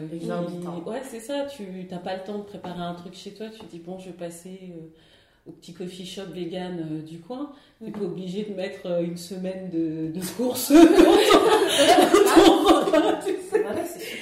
Et ça, c'est vraiment cool. Même au Tesco, tu trouves, tu sais, des petits plats. Ouais, c'est ça, végétarien, vegan, zéro euh, cochonnerie dedans. Tesco Euh, inclusive. Oui, c'est ça. Mais euh, ouais, et puis tu vois, même en poussant un peu plus loin, euh, au Tesco, j'étais trop choquée quand j'ai été voir leur rayon du monde, en voyant qu'il y avait de tout.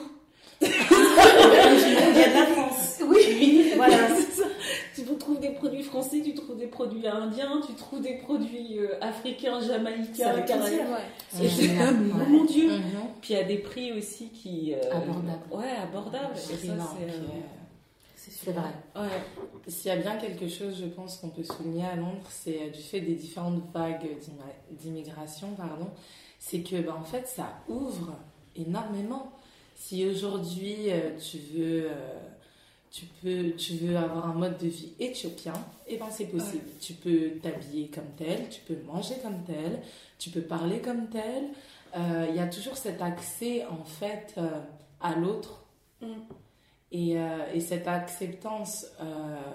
et, et en France, c'est c'est très différent parce que j'ai l'impression que la vague d'immigration en France est perçue comme quelque chose qui tire le pays vers le bas.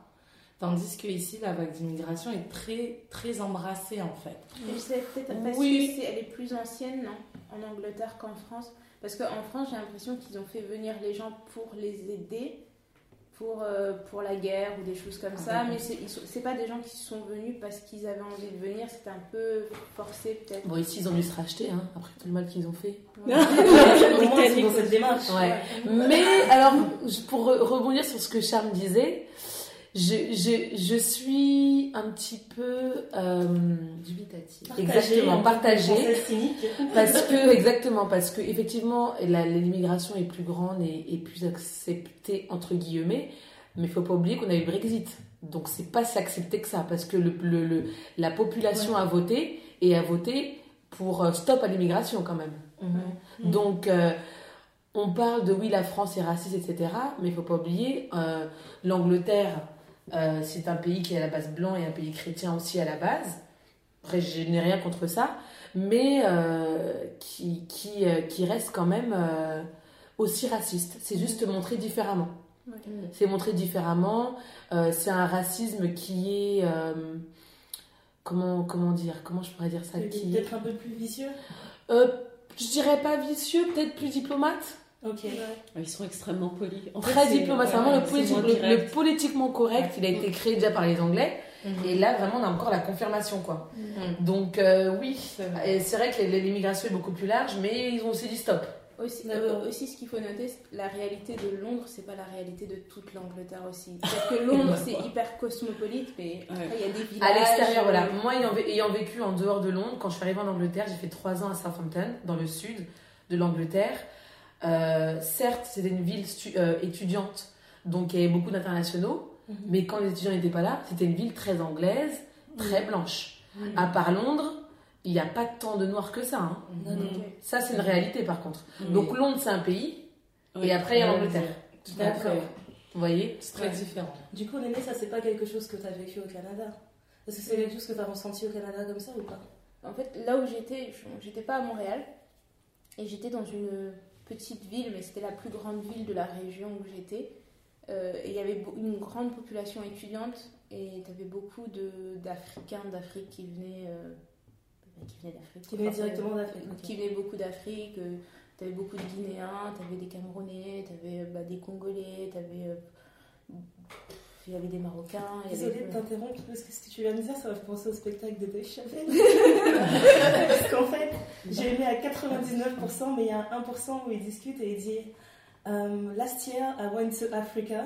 Et dans le public, tout le monde s'est arrêté on a dit Où? Où en Afrique? Bah oui, l'Afrique, c'est un continent. Et tu vois, ça, c'est vraiment la différence. Là, t'as dit Afrique et t'as cité des pays. Le gars allait vraiment s'arrêter à Il allait Afrique. s'arrêter à ça, ouais. Ouais. Mais ouais. ça, c'est. Donc, je.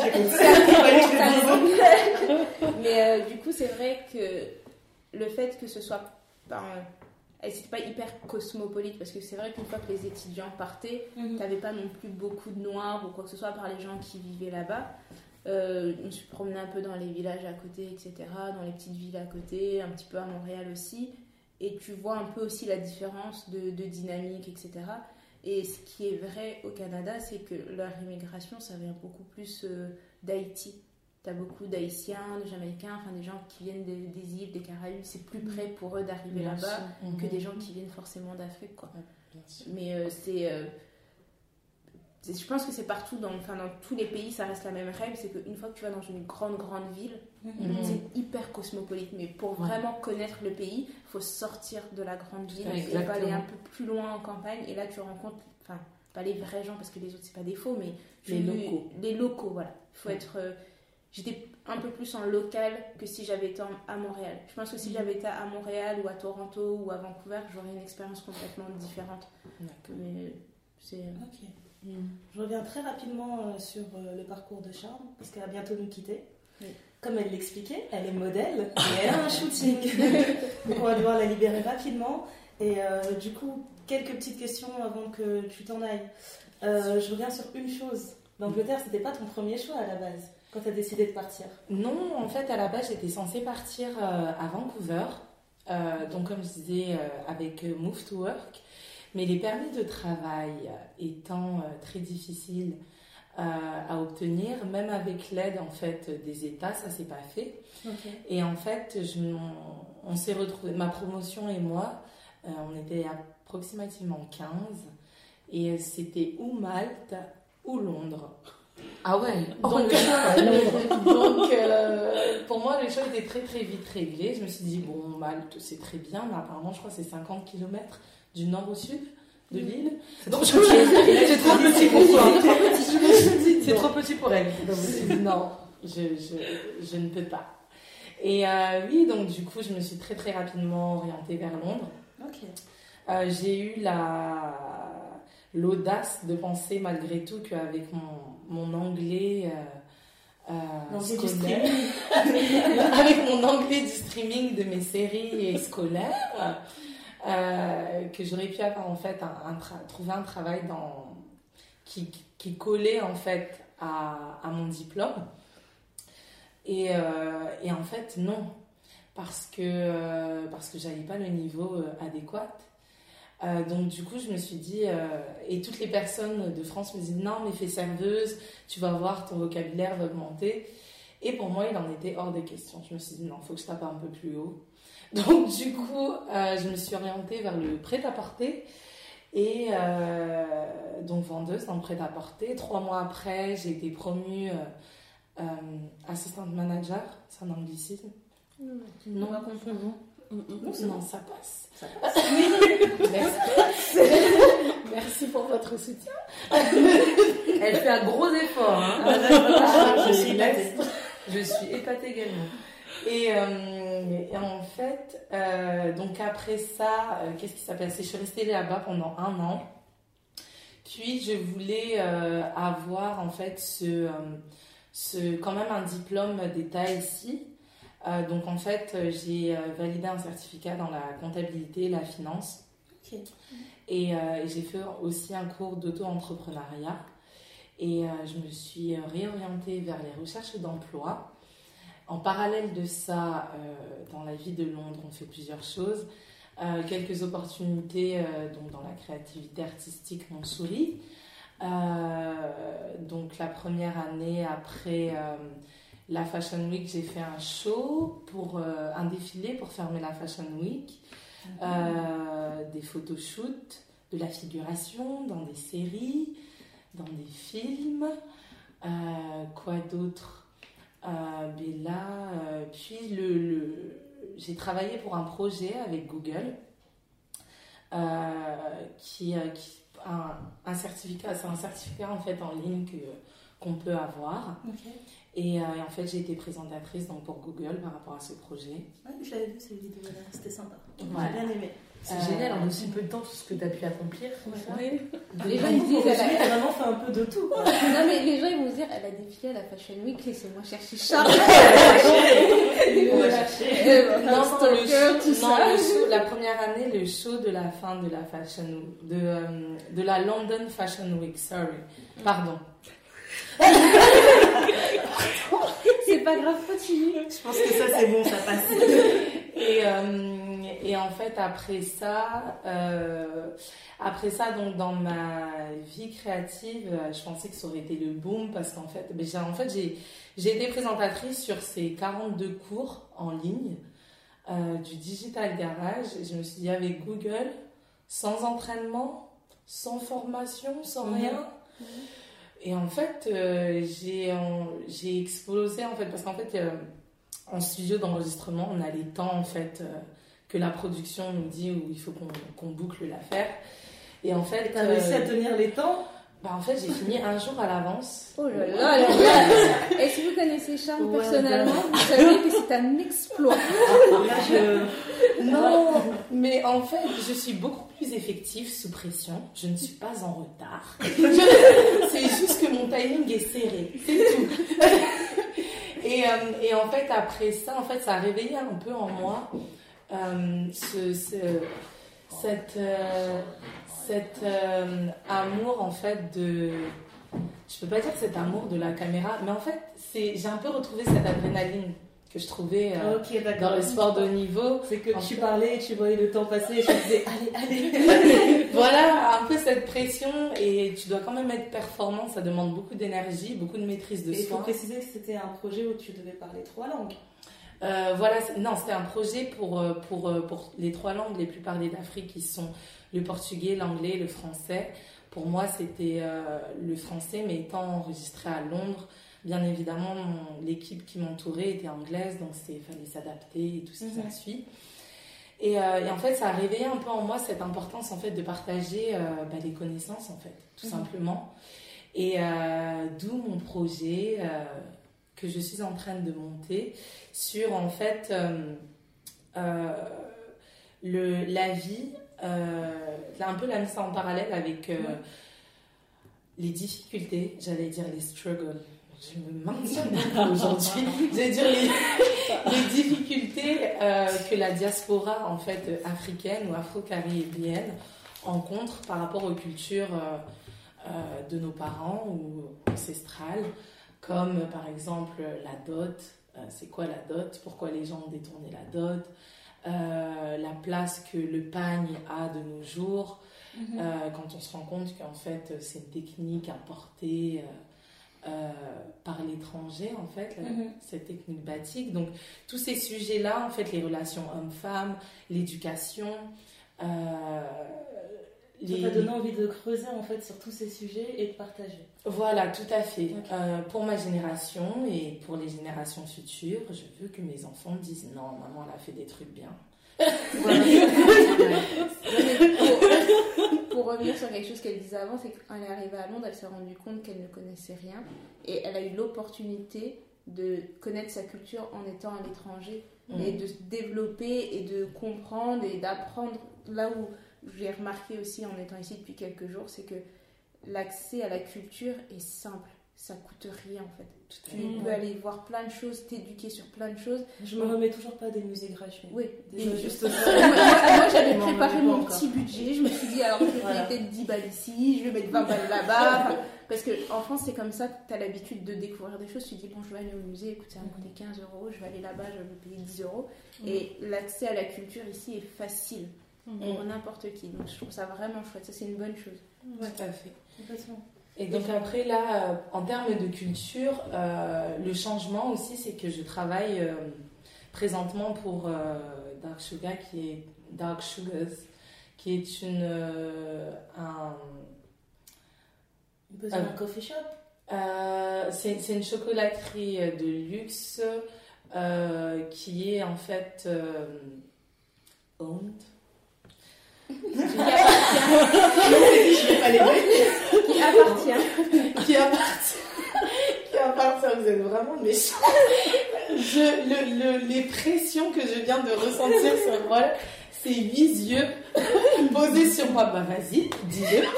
T'es français qui est en fait owned par une, par une femme dans, dans sénégalaise et gambienne. Euh, donc en fait de travailler aussi pour une femme euh, noire qui a réussi et qui est reconnue mondialement, où Facebook nous a approchés euh, le mois dernier pour une campagne en fait. Donc quand Facebook vous approche, c'est que ça va. C'est plutôt Donc, pas mal. c'est plutôt pas mal. Donc ça change en fait énormément ma perception de la voir tous les jours euh, trimée quand euh, elle a déjà travaillé. euh, ça fait 20 ans en fait que ce business de, de chocolat euh, est monté. Mais c'est qu'aujourd'hui en fait qu'elle récolte, qu'elle récolte ses fruits et qu'elle est reconnue. Ce qui fait que ça m'enco- ça m'encourage énormément. Ça te pousse, ouais. Ouais, Ça me, ça me pousse. Et, euh, et oui, tu fais plusieurs choses, mais c'est possible. C'est beau Ah. d'avoir un modèle comme ça de, de femme noire qui est réussie, d'autant plus africaine, pas seulement Mhm. femme noire, mais une femme africaine qui réussit à l'étranger. C'est le genre de choses qu'on voit peut-être pas assez en France d'exemples. En fait, c'est Mhm. question de représentation, même pour les plus jeunes générations, quand vous avez des enfants ou des neveux, des nièces, des cousins, des cousines, de voir quelqu'un en dehors de sa famille qui est capable de réussir Voilà. et peu importe le projet, et ça revient à ce qu'on disait tout à l'heure, c'est qu'en France, quand tu as un projet, on te regarde, mais pourquoi tu veux faire ça Tout à fait. Pourquoi tu pas juste rester dans les cases Voilà, t'as- on t'a fait ça, euh, fais ça, en fait. c'est ça, tu... c'est comme si on t'avait mis une... euh, Comment ça s'appelle? Le truc qu'on met en fou. Camisole. Une camisole, merci. Tout à fait. Quand on te met une camisole, on t'a dit, ok, t'es capable de faire ça, bah, puisque t'as choisi de faire ça, tu restes là-dedans et tu peux Voilà. rien faire d'autre. Oui, non, tout Surtout que tu dis que son parcours, elle, ça lui a pris 20 ans. Ça veut dire que sur notre génération, ça, ça prend la moitié du temps. Ouais, Bah oui, totalement. Tout à fait. Euh, avec l'accès euh, d'Internet, tout simplement, très rapide, on peut être vraiment tout, tout comme disait euh, Keke un peu plus tôt, euh, on peut être, tu peux, euh, et j'encourage vraiment les gens euh, à être les personnes qui ressentent très profondément qu'ils sont. Peu importe, c'est facile à dire, je sais c'est très difficile à faire, ça demande énormément de, de, euh, Discipline. de discipline et, euh, et d'amour propre.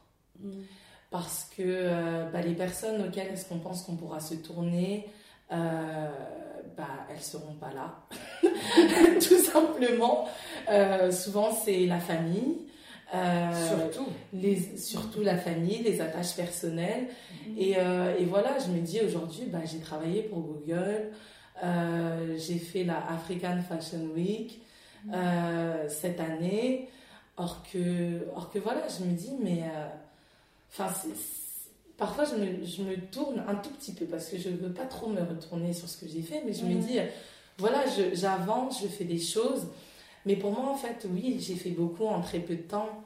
Mais, euh, mais je, peux faire plus. Et maintenant,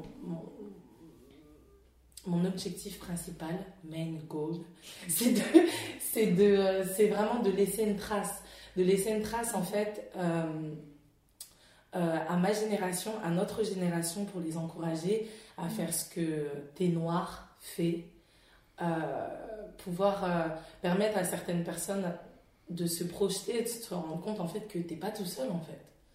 On n'est vraiment pas tout seul. Il y a personne qui est tout seul. On a tous, euh, chaque personne que tu vas rencontrer, elle rencontre euh, sa, ses, propres, euh, ses propres combats. Mais le plus grand combat, c'est vraiment le combat personnel. Du coup, moi j'ai une question pour vous, les filles qui ont été euh, expat. Est-ce que vous pensez que vous auriez eu la même euh, rage de vaincre si vous n'aviez pas grandi en France? Est-ce que le fait d'avoir grandi en France, ça vous a rendu encore plus déterminé? À faire. euh, Moi, pour ma part, euh, c'est plus lié à l'éducation. Moi, j'ai- eu une éducation principalement monoparentale. Ouais. Et ma mère, c'était une, c'est une warrior, quoi. Ouais. Donc, de voir euh, ma mère, elle est arrivée en France, elle avait 14 ans. Ce qu'elle a accompli avec quatre enfants après toutes ces années en France, bah, c'est plutôt ça qui m'a donné la, la rage de vaincre et, et d'avancer. Si j'avais peut-être pas eu ça, je serais peut-être pas là aujourd'hui. J'aurais peut-être pas eu le, le, le, le- je dirais le culot parce que quand je suis partie il y a 9 ans, c'était encore très, très, euh, c'était encore Parce tout nouveau quoi, de partir. Voilà, c'est vraiment plus récent que maintenant les, les frontières sont limitées, on voyage, etc. Et j'ai vraiment eu le culot quoi, il y a quelques années de le faire. Et je pense que c'est beaucoup grâce à ma mère et je la remercie pour ça. C'est l'éducation vraiment. Ok, donc tu penses que si tu avais eu la même éducation en étant en Angleterre, tu aurais fait la même chose? En sachant que les mentalités sont différentes. C'est vraiment différent. Je pense que si j'avais eu une éducation similaire ici, j'aurais peut-être eu, peut-être plus, parce que l'ouverture d'esprit est beaucoup plus large ici, Mm. j'aurais peut-être plus, euh, non, même pas, je pense que j'aurais peut-être accompli euh, et finalisé des projets et faire des milliards en beaucoup moins de temps. si j'avais- si j'étais née ici. Voilà. Donc, et c'est vraiment, et vraiment, maintenant, moi, étant, étant parent, je pense que mes filles, elles, ont, elles- donc elles sont nées ici et elles grandissent ici pour le moment, en tout cas. Euh, et sachant que moi, je suis quelqu'un donc euh, qui, qui a la rage de vaincre avec l'éducation que j'ai, et elles, elles ont cette chance de plus d'être dans cette ouverture d'esprit. Mais, mais j'espère et je pense certainement, parce que leur père, il est pas mieux, qu'elles vont accomplir de grandes choses au début de la vingtaine. Mais ça, j'en doute pas. Parce que c'est ce qu'on voit aujourd'hui ici. On voit des jeunes filles qui ont euh, 20 ans, euh, même des fois des adolescentes, hein, Ouais. qui créent des choses incroyables. Ouais. Donc, euh, je pense que je serais milliardaire euh, Si, si j'étais née ici. Il n'est pas trop tard. non, non, ça peut arriver du jour au lendemain. Tout à fait. 20 ans et puis c'est ça. Tout à fait. Et toi, Marina, ça t'a changé Ça t'aurait changé ou pas? Ah, c'est une sacrée question. euh. J'avoue, je sais pas. Euh, parce que ce que j'ai découvert en fait ici, c'est qu'en tant que euh, femme afro-française, j'ai l'impression qu'on dispose quand même d'un statut particulier euh, à Londres. Il y a quand même euh, ce comment le poids, tu sais, du prestige français qui s'ajoute, euh, je dirais pas exotisme, mais qui s'ajoute en plus à cette culture et tradition euh, africaine qui a été transmise par nos parents. Et euh, j'ai l'impression que on n'est on pas on n'est pas vu, tu sais, comme euh, les autres Afro-britanniques en fait.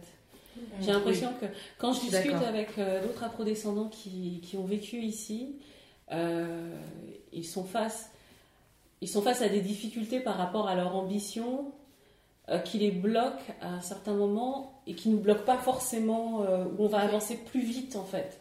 Parce qu'on nous perçoit pas de la même façon c'est un peu comme ces Afro-Américains qui arrivent en France en fait. Et tu les vois ils sont super bien intégrés au milieu de personnes qui vont te demander mais toi t'es d'où? Qu'est-ce que Pourquoi t'as ton voile Tout ça. Mais euh, ouais, voilà, donc euh, c'est vrai que là-dessus, j'aurais dû. Ouais, je sais pas, je sais pas trop en fait. Une autre question? Tu te vois où à terme? Est-ce que tu te vois encore faire d'autres euh, d'autres destinations ou est-ce que tu vois vraiment l'endroit où tu veux juste finir tes jours?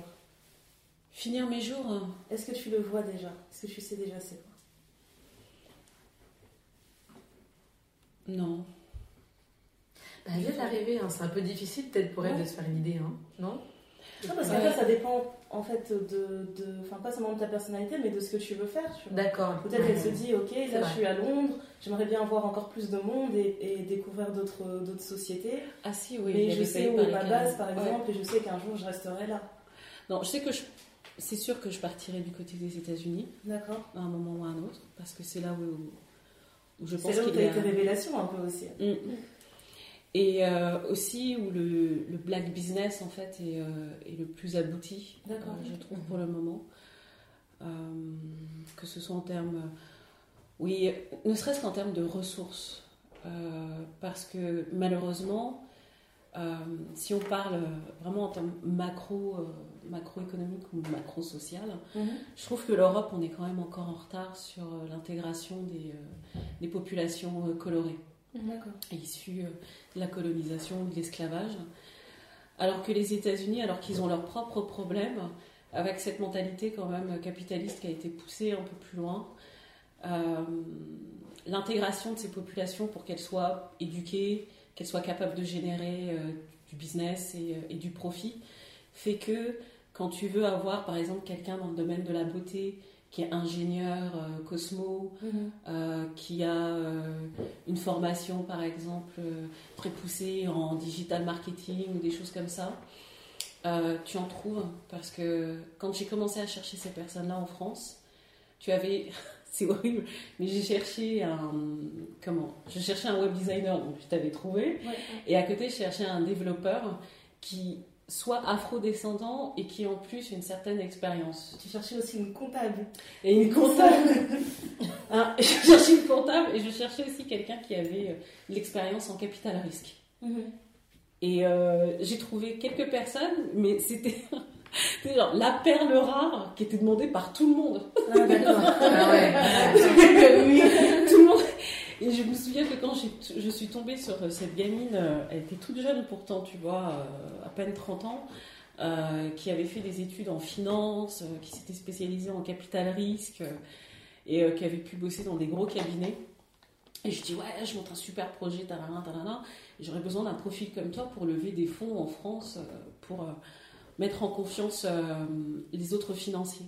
Mhm. Elle me dit, écoute, euh, ton projet euh, me plaît, mais par contre, euh, j'ai des propositions où voilà, on fait des ponts d'or, quoi. Oh là là. Donc faut le cacher quoi. Et je me disais, mais, mais zut, quoi. Et c'est terrible. Et ça me faisait penser à ce que disaient des gars de la Silicon Valley au sujet de. euh, comment Euh, De la richesse euh, des euh, people of color. Ouais. Et, euh, et qu'ils disaient qu'il y avait tellement peu de personnes, en fait, euh, à qui on montrait, tellement peu de gamins à qui on montrait tous ces, tous ces différents métiers dans lesquels ils pourraient exceller, que quand ils arrivent sur le marché, ils sont tellement peu nombreux que bah, à la fin, même si tu as envie d'avoir une entreprise diversifiée, euh, la personne qui était d'origine asiatique, etc., sont déjà prises.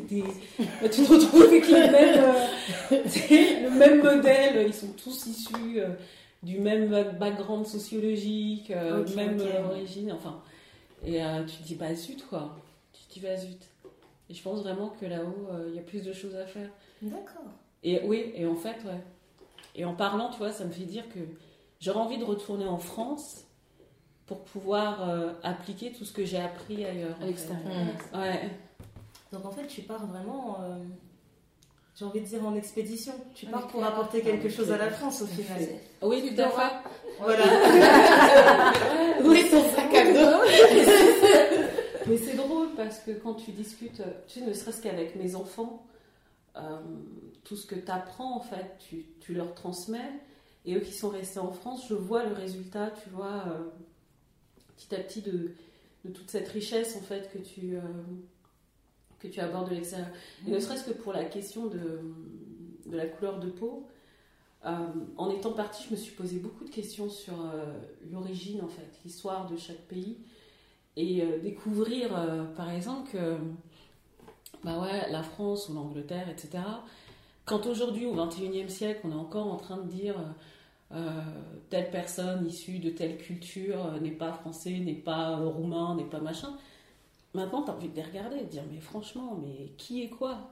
Alors que dans ton propre pays, quand on parle de la France, c'est que l'agglomération, tu sais, c'est le résultat de, de métissage de plusieurs tribus, quoi.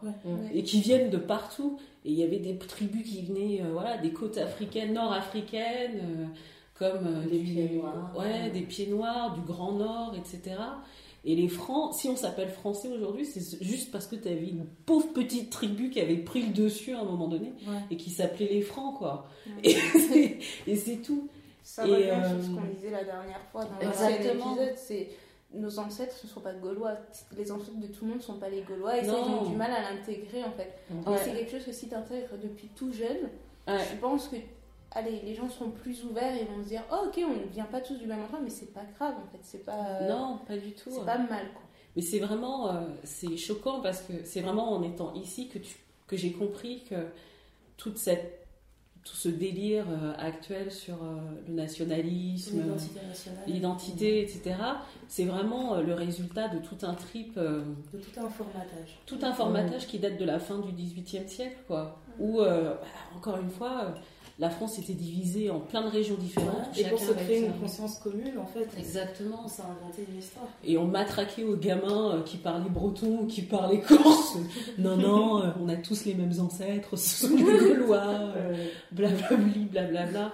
Et ça, malgré tout, tu vois, aujourd'hui, quand j'en parle à mes enfants, qui reviennent de l'école, puis qui m'appellent, ou qui font un Skype, et qui me disent oui, on m'a dit ça et tout, je dis bah ouais, mais tu peux regarder euh, le, petit, le petit poulet et puis lui dire euh, mais euh, tu me dis que je suis pas français ou que ma mère c'est une, une pute de noir ou je sais pas quoi, mais euh, franchement, euh, t'es qui?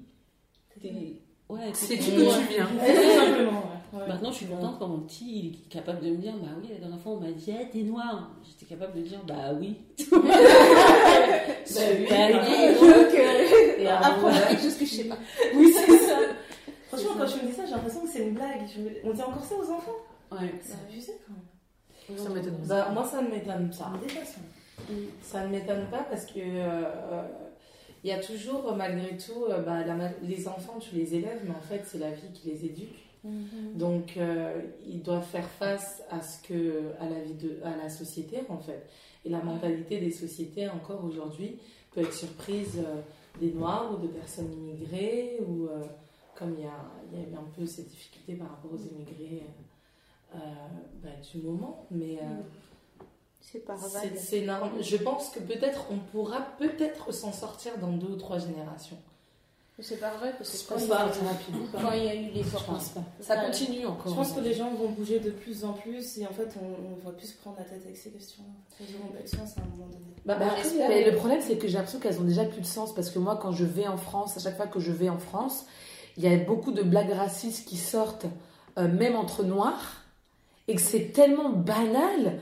Mais avec, mais, mais avec mon mari, on se regarde, on dit non, mais c'est une blague ou c'est une blague en fait? mais- Ouais. Mais on est révolté quoi, on se dit mais c'est pas normal de rire de choses pareilles. Mm, Des choses inadmissibles. Donc, est-ce que ça va changer? Je pense pas. Parce que si déjà, toi, en tant que noir, tu vis en France et que tu rigoles de, de ces blagues minimes ou qu'on te dit des choses racistes et que tu prends ça à la légère, Ouais. comment veux-tu que ça change? On est en, en France, on est encore en train de se battre dans la communauté afro avec une partie qui dit on a le droit de rire de ça et l'autre partie qui dit non mec tu peux pas Mais il oui, est bah, temps si tu- d'arrêter Enfin, Oui. si tu connais bien ton... Et je pense que c'est problème d'éducation, si tu connais pas bien ton histoire, tu peux Ouais. pas comprendre que ça c'est pas une bonne chose. Exactement. Il faut avoir la chance d'avoir Cette connaissance. cette Ouais. connaissance. ouais. Mais il faut aussi être euh, bah, déjà de un éduqué, mais aussi il y a aussi cette euh, approche à l'ignorance euh, qui fait peur en fait. Parfois c'est plus facile. Enfin moi il y a trois ans de ça, euh, ça ne m'intéressait pas de savoir ce qu'il y avait dans les produits que je mettais dans ma peau, Mhm. euh, sur mes cheveux, Mhm. euh, la manière dont je m'alimentais. Donc, ce sont des choses pour moi, c'est c'est un peu. T'es ignorant, mais tout le monde fait pareil. Donc, est-ce que c'est vraiment grave si tu le fais pas? Bon, ça c'est très encore franco-français. Oui. Parce que euh, en France, si la masse fait et que toi tu fais pas, euh, non mais t'es bizarre. Voilà, Exactement. Alors que en Angleterre, c'est la divergence qui fait le pays. Mhm. qui fait la beauté, qui fait la, qui fait, et qui fait l'être, qui fait l'être humain. Mais est-ce que Donc, euh, excuse-moi. Oui, Parce que finalement, c'est pas, tu vois, on, on en arrive même à quelque chose presque de politique, où tu te dis euh, finalement l'Angleterre et les pays anglo-saxons qui sont des pays plus capitalistes, entre guillemets, que la France, donc plus individualiste, euh, et plus pro- apte en fait à accepter euh, les spécificités qui font une personne, parce que cette personne peut générer euh, des bénéfices, euh, exactement. Alors que en France et dans beaucoup de, de pays, en fait, on va dire du Nord, enfin du Nord, entre guillemets, euh, il y a cette dimension, tu vois, un peu plus sociale, socialiste, entre guillemets, donc plus collective, où tout le monde doit penser de la même façon pour aller vers euh, le même endroit, où on va effacer en quelque sorte euh, l'identité de chacun. Parce que tu dis, ça vaut aussi pour les Corses, à qui on va dire, euh, non, non, on ne veut pas savoir euh, euh, ta- ton identité, ou les Bretons, ou les, ou les Basques, ou... euh, Ouais. Tout à fait. Et euh, je me demande si ça... hum, C'est pas lié, Ouais, si c'est pas lié tout ça. Ouais. certainement. Moi, je pense que oui. Je pense que c'est vraiment l'histoire de se dire que n'a- euh, même le plus petit des profits est un profit. Je pense que ça joue là-dessus. Tu dis, bah écoute, s'il y a une personne, c'est tout bête, hein, je parlais de cosmétiques, il y a certaines marques qui vont dire, bah nous on est orienté pour tout le monde. Je pense que c'est Bobby Brown qui avait fait ça. Il y a Ouais. une teinte La Qui teinte se vend. c'est la teinte euh, très dark très skin. noire. Et elle dit, il y a une, ces teintes-là ne se vendent pas, mais elle s'est battue pour les laisser parce qu'elle dit, bah non, parce qu'il y a toujours quelqu'un dans ce monde qui aura besoin de ce produit. Bien sûr. Et ça reste un profit. Et là où en France, où tu vas aller euh, dans, les, dans les magasins ou quoi que ce soit, tu sais que le ma- enfin, je pense qu'ils font des études de marché quand ils, in- ils installent des grandes surfaces ou des choses comme ça. Et près de chez moi, la grande surface, tu dis pour trouver ne serait-ce qu'un fond de teint en grande surface qui est de ma couleur, bah, tu peux faire des pieds et des mains. Ouais. Alors- tu traverses la Manche et c'est plus le cas. Voilà. Et c'est plus le cas. Et du coup, c'est c'est des petites choses comme ça. Ils se disent, ouais, ouais, mais on va en mettre 10, mais on va peut-être en vendre 15. Mais au moins, tu en auras vendu un. Et ça se rajoute toujours Mais ça, à c'est profit. extrêmement hypocrite. hein. Et moi, je me, suis, je me suis rendu compte de ça le jour où j'ai été chez Auchan et j'ai vu qu'ils vendaient des crèmes éclaircissantes. Ça. Et je me rappelle, j'étais avec mon mari dans Auchan et j'étais en train de saccager des boîtes de crème éclaircissantes. tellement ça m'a- tellement ça m'a dépassé. J'étais là, genre, je vais détériorer chaque produit. Donc, j'ouvrais les pots, je mettais un doigt, tac, je range le pot euh, à moitié ouvert. Et je- les défrisants, je les pousse à l'arrière et je mets les huiles devant. Enfin, j'ai réorganisé le rayon. faire la même chose. Tu touches pas les boîtes. Oui, c'est ça. J'ai réorganisé les rayons et ils me regardaient, genre, on était folle. Mais en fait, c'est vraiment parce que je me suis rendu compte sur le coup que, en fait, vous- quand vous avez envie de nous vendre de la merde, là, ça passe. Là, vous avez trouvé la place dans les rayons. Mais alors que si tu mets, tu zappais tout ça, enfin, je me vois pas acheter le dé, du défrisant au champ. Mm. Tu zappes tout ça et tu mets juste les fonds de teint, tu les fais tes ventes. Donc, moi, je pense qu'il y a vraiment un côté quand même très, très hypocrite. L'approche est différente en fait. L'approche, c'est plutôt on veut euh, satisfaire la majorité. Mm. Point. C'est ça. C'est tout en fait. Ils n'ont pas cette approche anglo-saxon ou peut-être euh, même euh, africaine, parce que certains pays africains ont cette mentalité-là également. Euh, de euh, on va satisfaire, même si c'est que 1% du marché, On va le faire. eh ben on va le faire. Mais attention, 1% de 1 million, ça c'est pas rien. hein. C'est déjà quelque C'est Ah comme, c'est ma, pas rien. comme ma mère dirait, tu fais la table, mais je- moi je me moquais toujours de ma mère. hein. Quand on reçoit du monde, mais il y a toujours 20 plats sur la table. Elle te fait des plats en sauce, des plats Voilà. sans sauce, de la viande grillée, de la viande en sauce. Je dis, mais tu, vas nourrir combien de personnes Elle dit, je vais nourrir elle me dit, je ne sais pas qui vient à la maison, ce qu'ils aiment manger, mais au moins quand ils seront partis, ils seront plats. Parce que tu auras forcément quelque chose qui te parle. Elle dit, même, tu sais, parfois tu te dis, ah, mais je peux pas, j'ai pas le temps de faire tout ça, bah, tu auras au moins toujours trois options sur la table. Une personne qui veut pas manger de viande, qui mange pas de, de poisson ou quoi que ce soit, bah, il y aura quelque chose de végétarien. Une personne qui veut absolument manger de la viande, il y aura une viande. Tu veux du poisson, tu auras du poisson aussi. Comme ça, au moins, tu te sens pas frustré. Et, euh, parce qu'on sait jamais qui vient à la maison. Mais donc tu te dis, ouais, moi mes enfants ils mangent des lasagnes tout le temps, je vais faire des lasagnes parce que tous les enfants mangent des lasagnes. Bah toi t'aimes bien des frites, et bah tu sais quoi, donne-moi 5 minutes, je rentre dans la cuisine, je te fais des frites. Mais franchement, C'est une bonne mentalité. Franchement, c'est. Tu vois ce que tu dis, ça me- ça- c'est drôle, ça me fait rebondir sur euh, le film euh, Black Panther. Je ne sais pas pourquoi. il, y a quelque, il y a quelque chose dans ce que tu as dit qui m'a fait penser à Black Panther. Oui, voilà, sur euh, comment les gens euh, perçoivent euh, ce, ce côté, le collectif et l'identitaire. Donc, euh, dans beaucoup de pays dans le monde, en fait, et notamment en- dans les pays anglo-saxons, ça a été super bien reçu, Black Panther.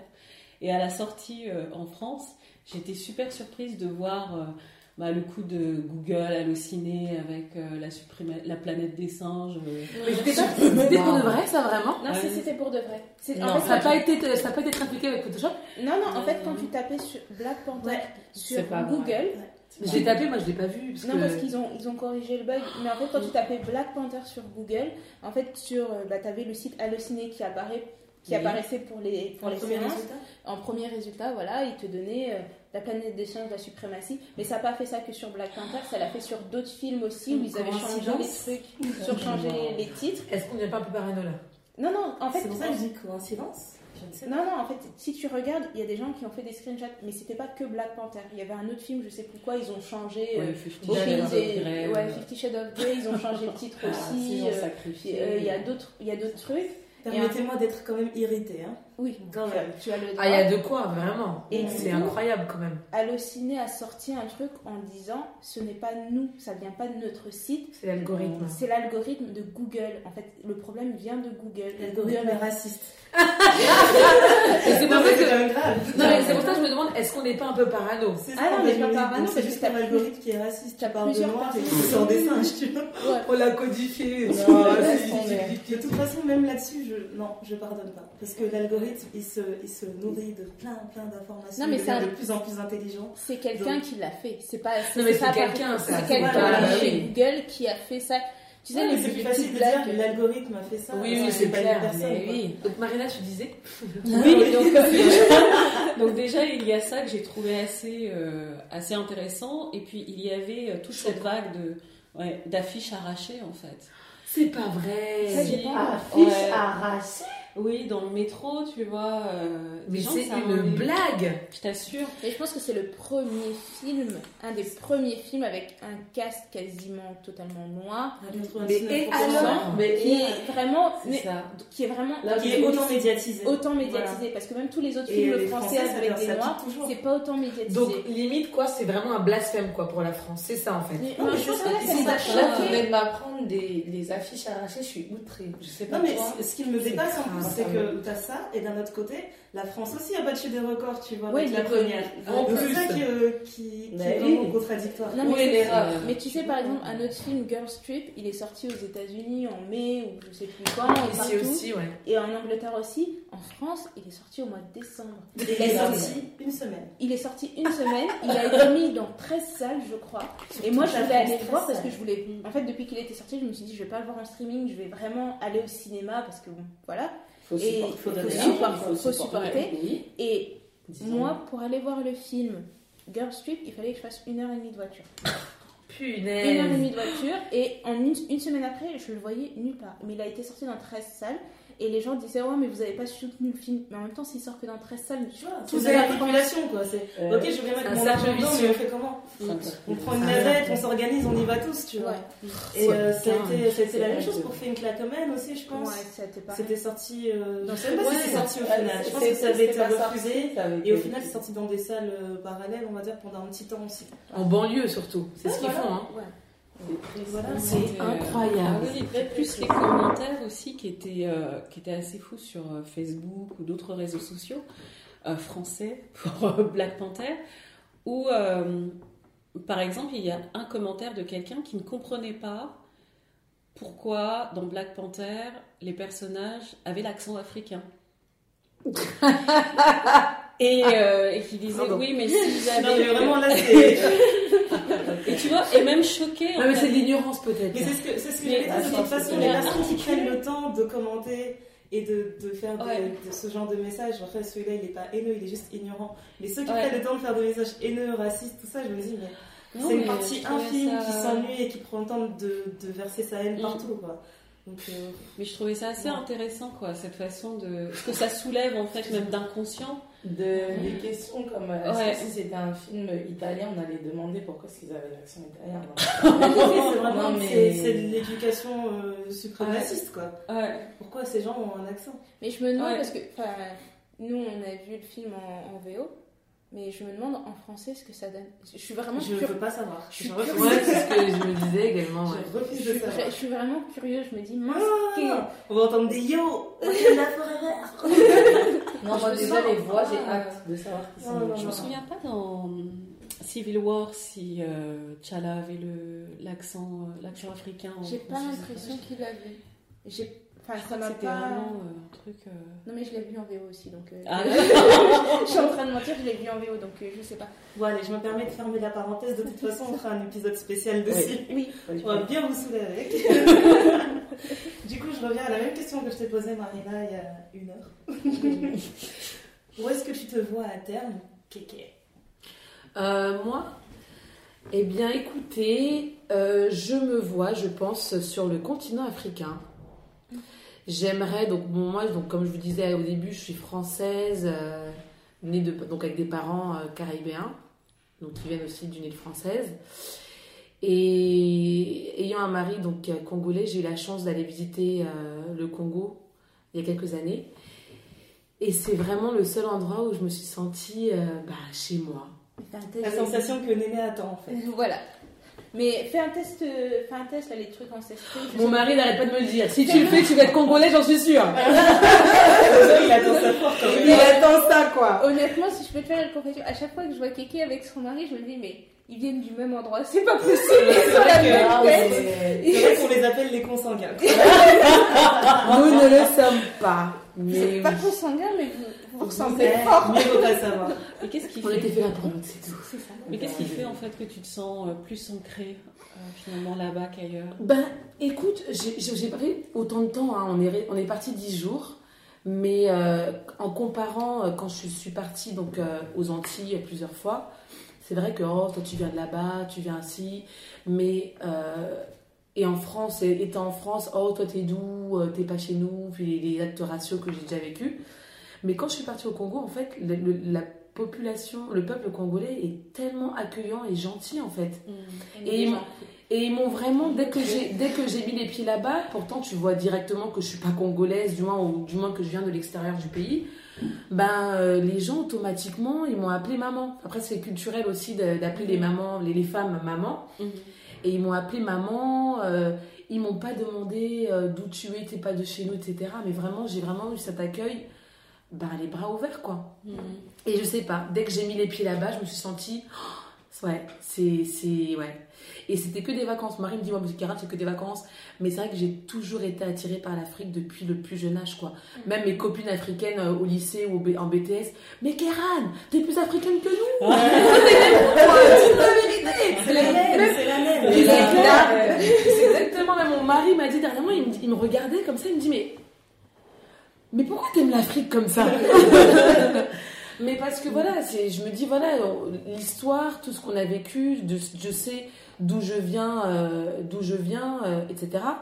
Donc euh, ça m'attire. Et puis aussi, pourquoi finir là-bas? Parce que j'aimerais vraiment apporter tout le savoir que j'ai appris à l'extérieur, euh, tous les savoirs que j'ai appris à l'extérieur pour le, pour le, bah, pour, pour mon peuple. Voilà, tout simplement. Je me dis tout le savoir que j'ai appris à l'extérieur, et ben essayer d'aller faire avancer le continent ou le peu importe un pays, si même si c'est à petite échelle, mais je me dis leur apporter ça. Et puis au-delà de ça, moi je suis très euh, tout ce qui est naturel et compagnie, j'adore euh, là-dessus. premières et compagnie. Donc pour moi c'est the place to be quoi. un peu d'anglicisme. Et voilà quoi. Voilà, ça Et puis venir. et puis voilà, je- voilà, puis je me dis, euh, le climat, tu vois, les, les Noirs, pour moi, on est fait pour habiter dans un pays euh, avec, euh, enfin, avec un, un climat tropical. Mes cheveux, ils seront pas secs, euh, ma peau sera hydratée, j'aurai un super beau teint. D'ailleurs, Néné est revenue avec le glow. hein. Je tiens à le préciser. Oui. Elle est revenue Oh de là avec mais- le glow.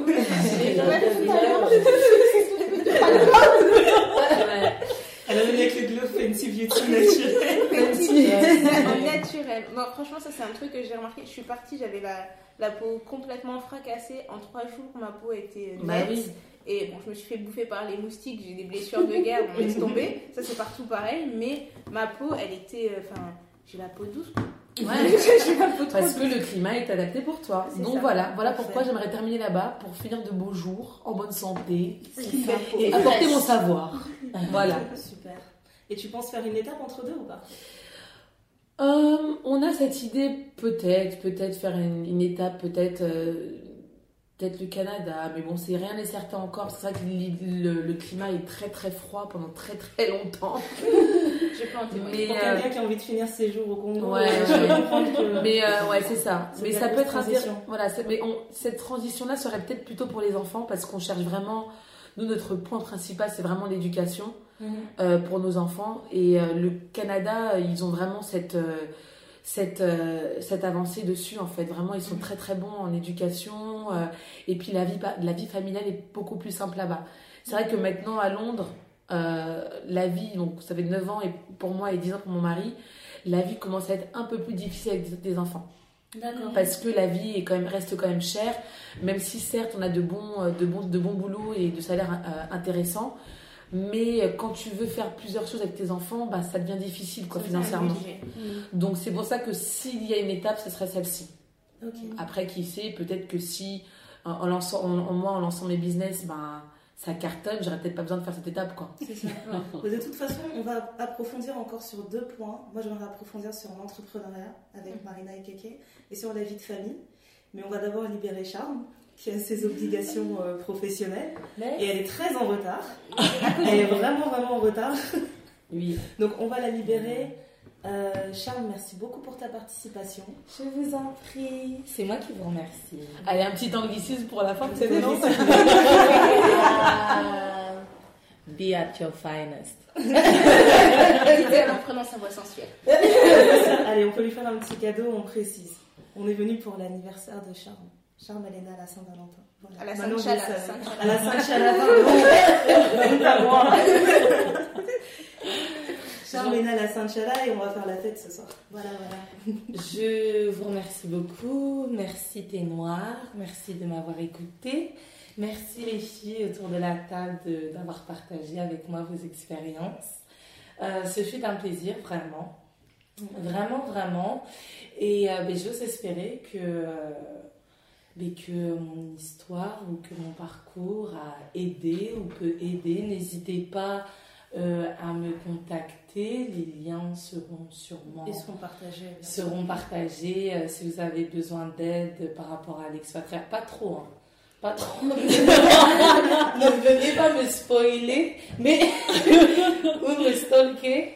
Mais, euh, mais oui, non, bien évidemment, n'hésitez pas. Je lance un appel euh, à tous ceux éventuellement euh, qui travaillent dans la vidéo, euh, dans tous ceux qui connaissent l'histoire précoloniale et, et qui d'autres, et toutes les personnes qui ont des business attachés à leur culture africaine ou afro-descendante. Je vous remercie beaucoup. C'était Charme. Portez-moi. La sortie Quelle classe D'ailleurs, si tu fais pas aussi bien à la fin, Franchement. Shame on me. shame.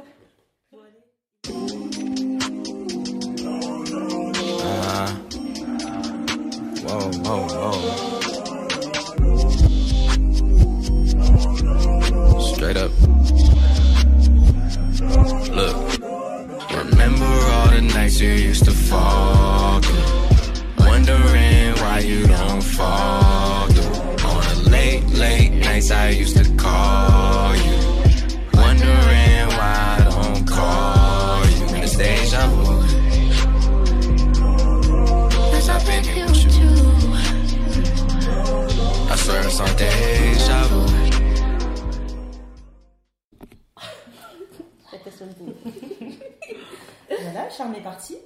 Et euh, du coup, on va revenir sur la même question. Néné, toi, tu te vois où à terme et est-ce que tu prévois d'autres stops?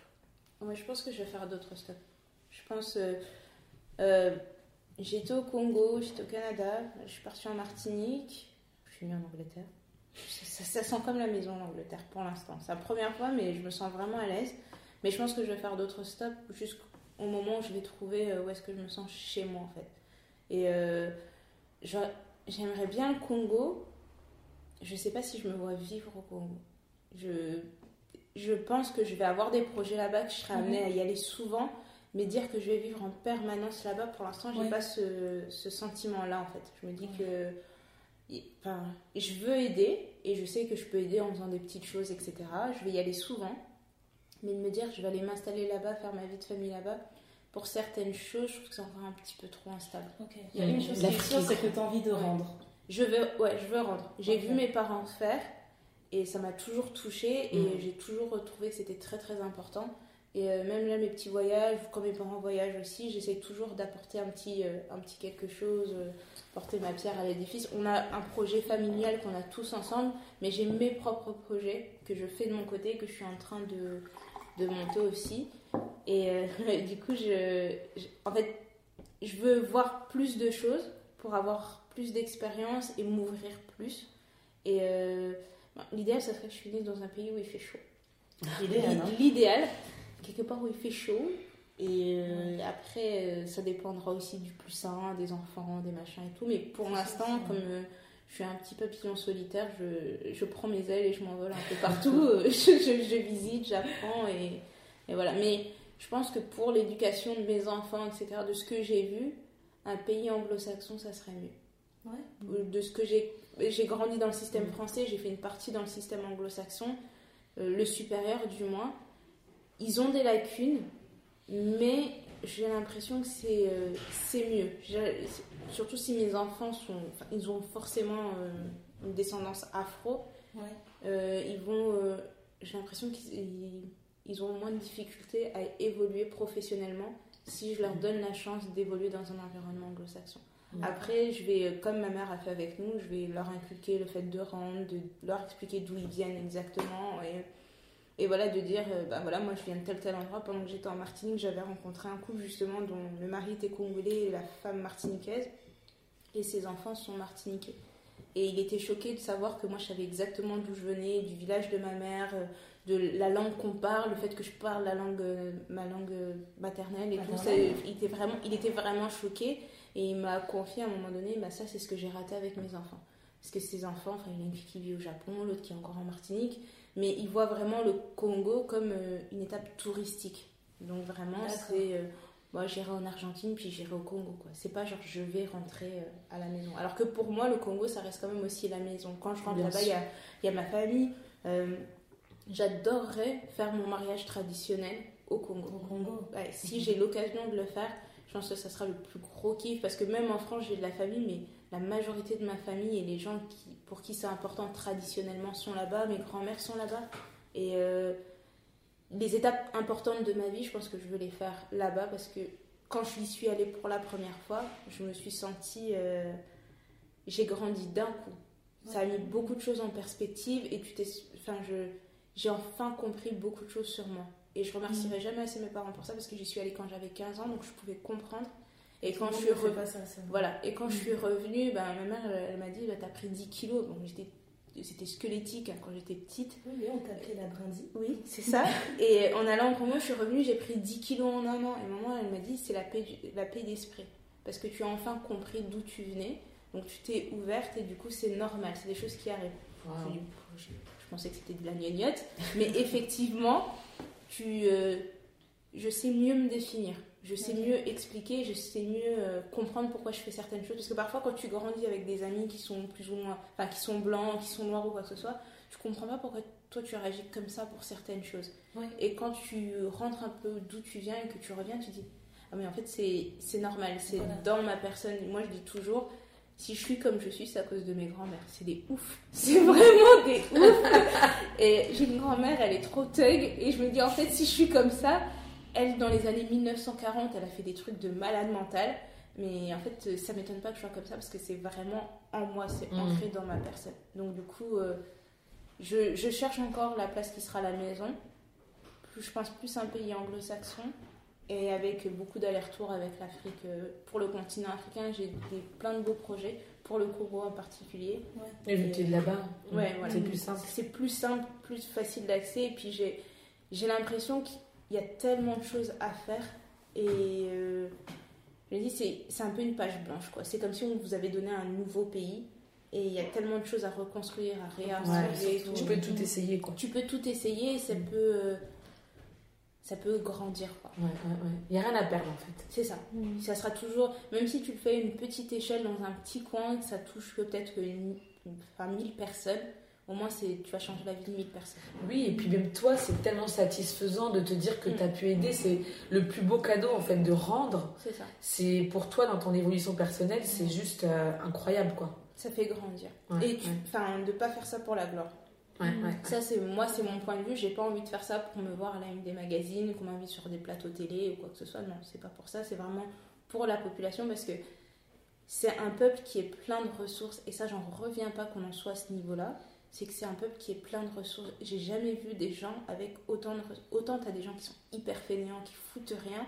Mais moi, du moins dans ma famille, je vois des gens qui bossent et qui s'en sortent. Et tu te dis, mais comment avec des gens comme ça, le pays peut pas, euh, il peut pas avancer quoi. Bon, ça c'est un autre sujet. Après, c'est mais- vraiment dans la culture du pays. Quand on Euh. parle de- des articles, on me dit article 15, débrouillez-vous. Moi, je comprenais pas quand on me racontait ça à chaque fois. Ouais, C'est débrouillez-vous. ancré dans la culture, c'est, ça fait partie de la Constitution, ça fait tout.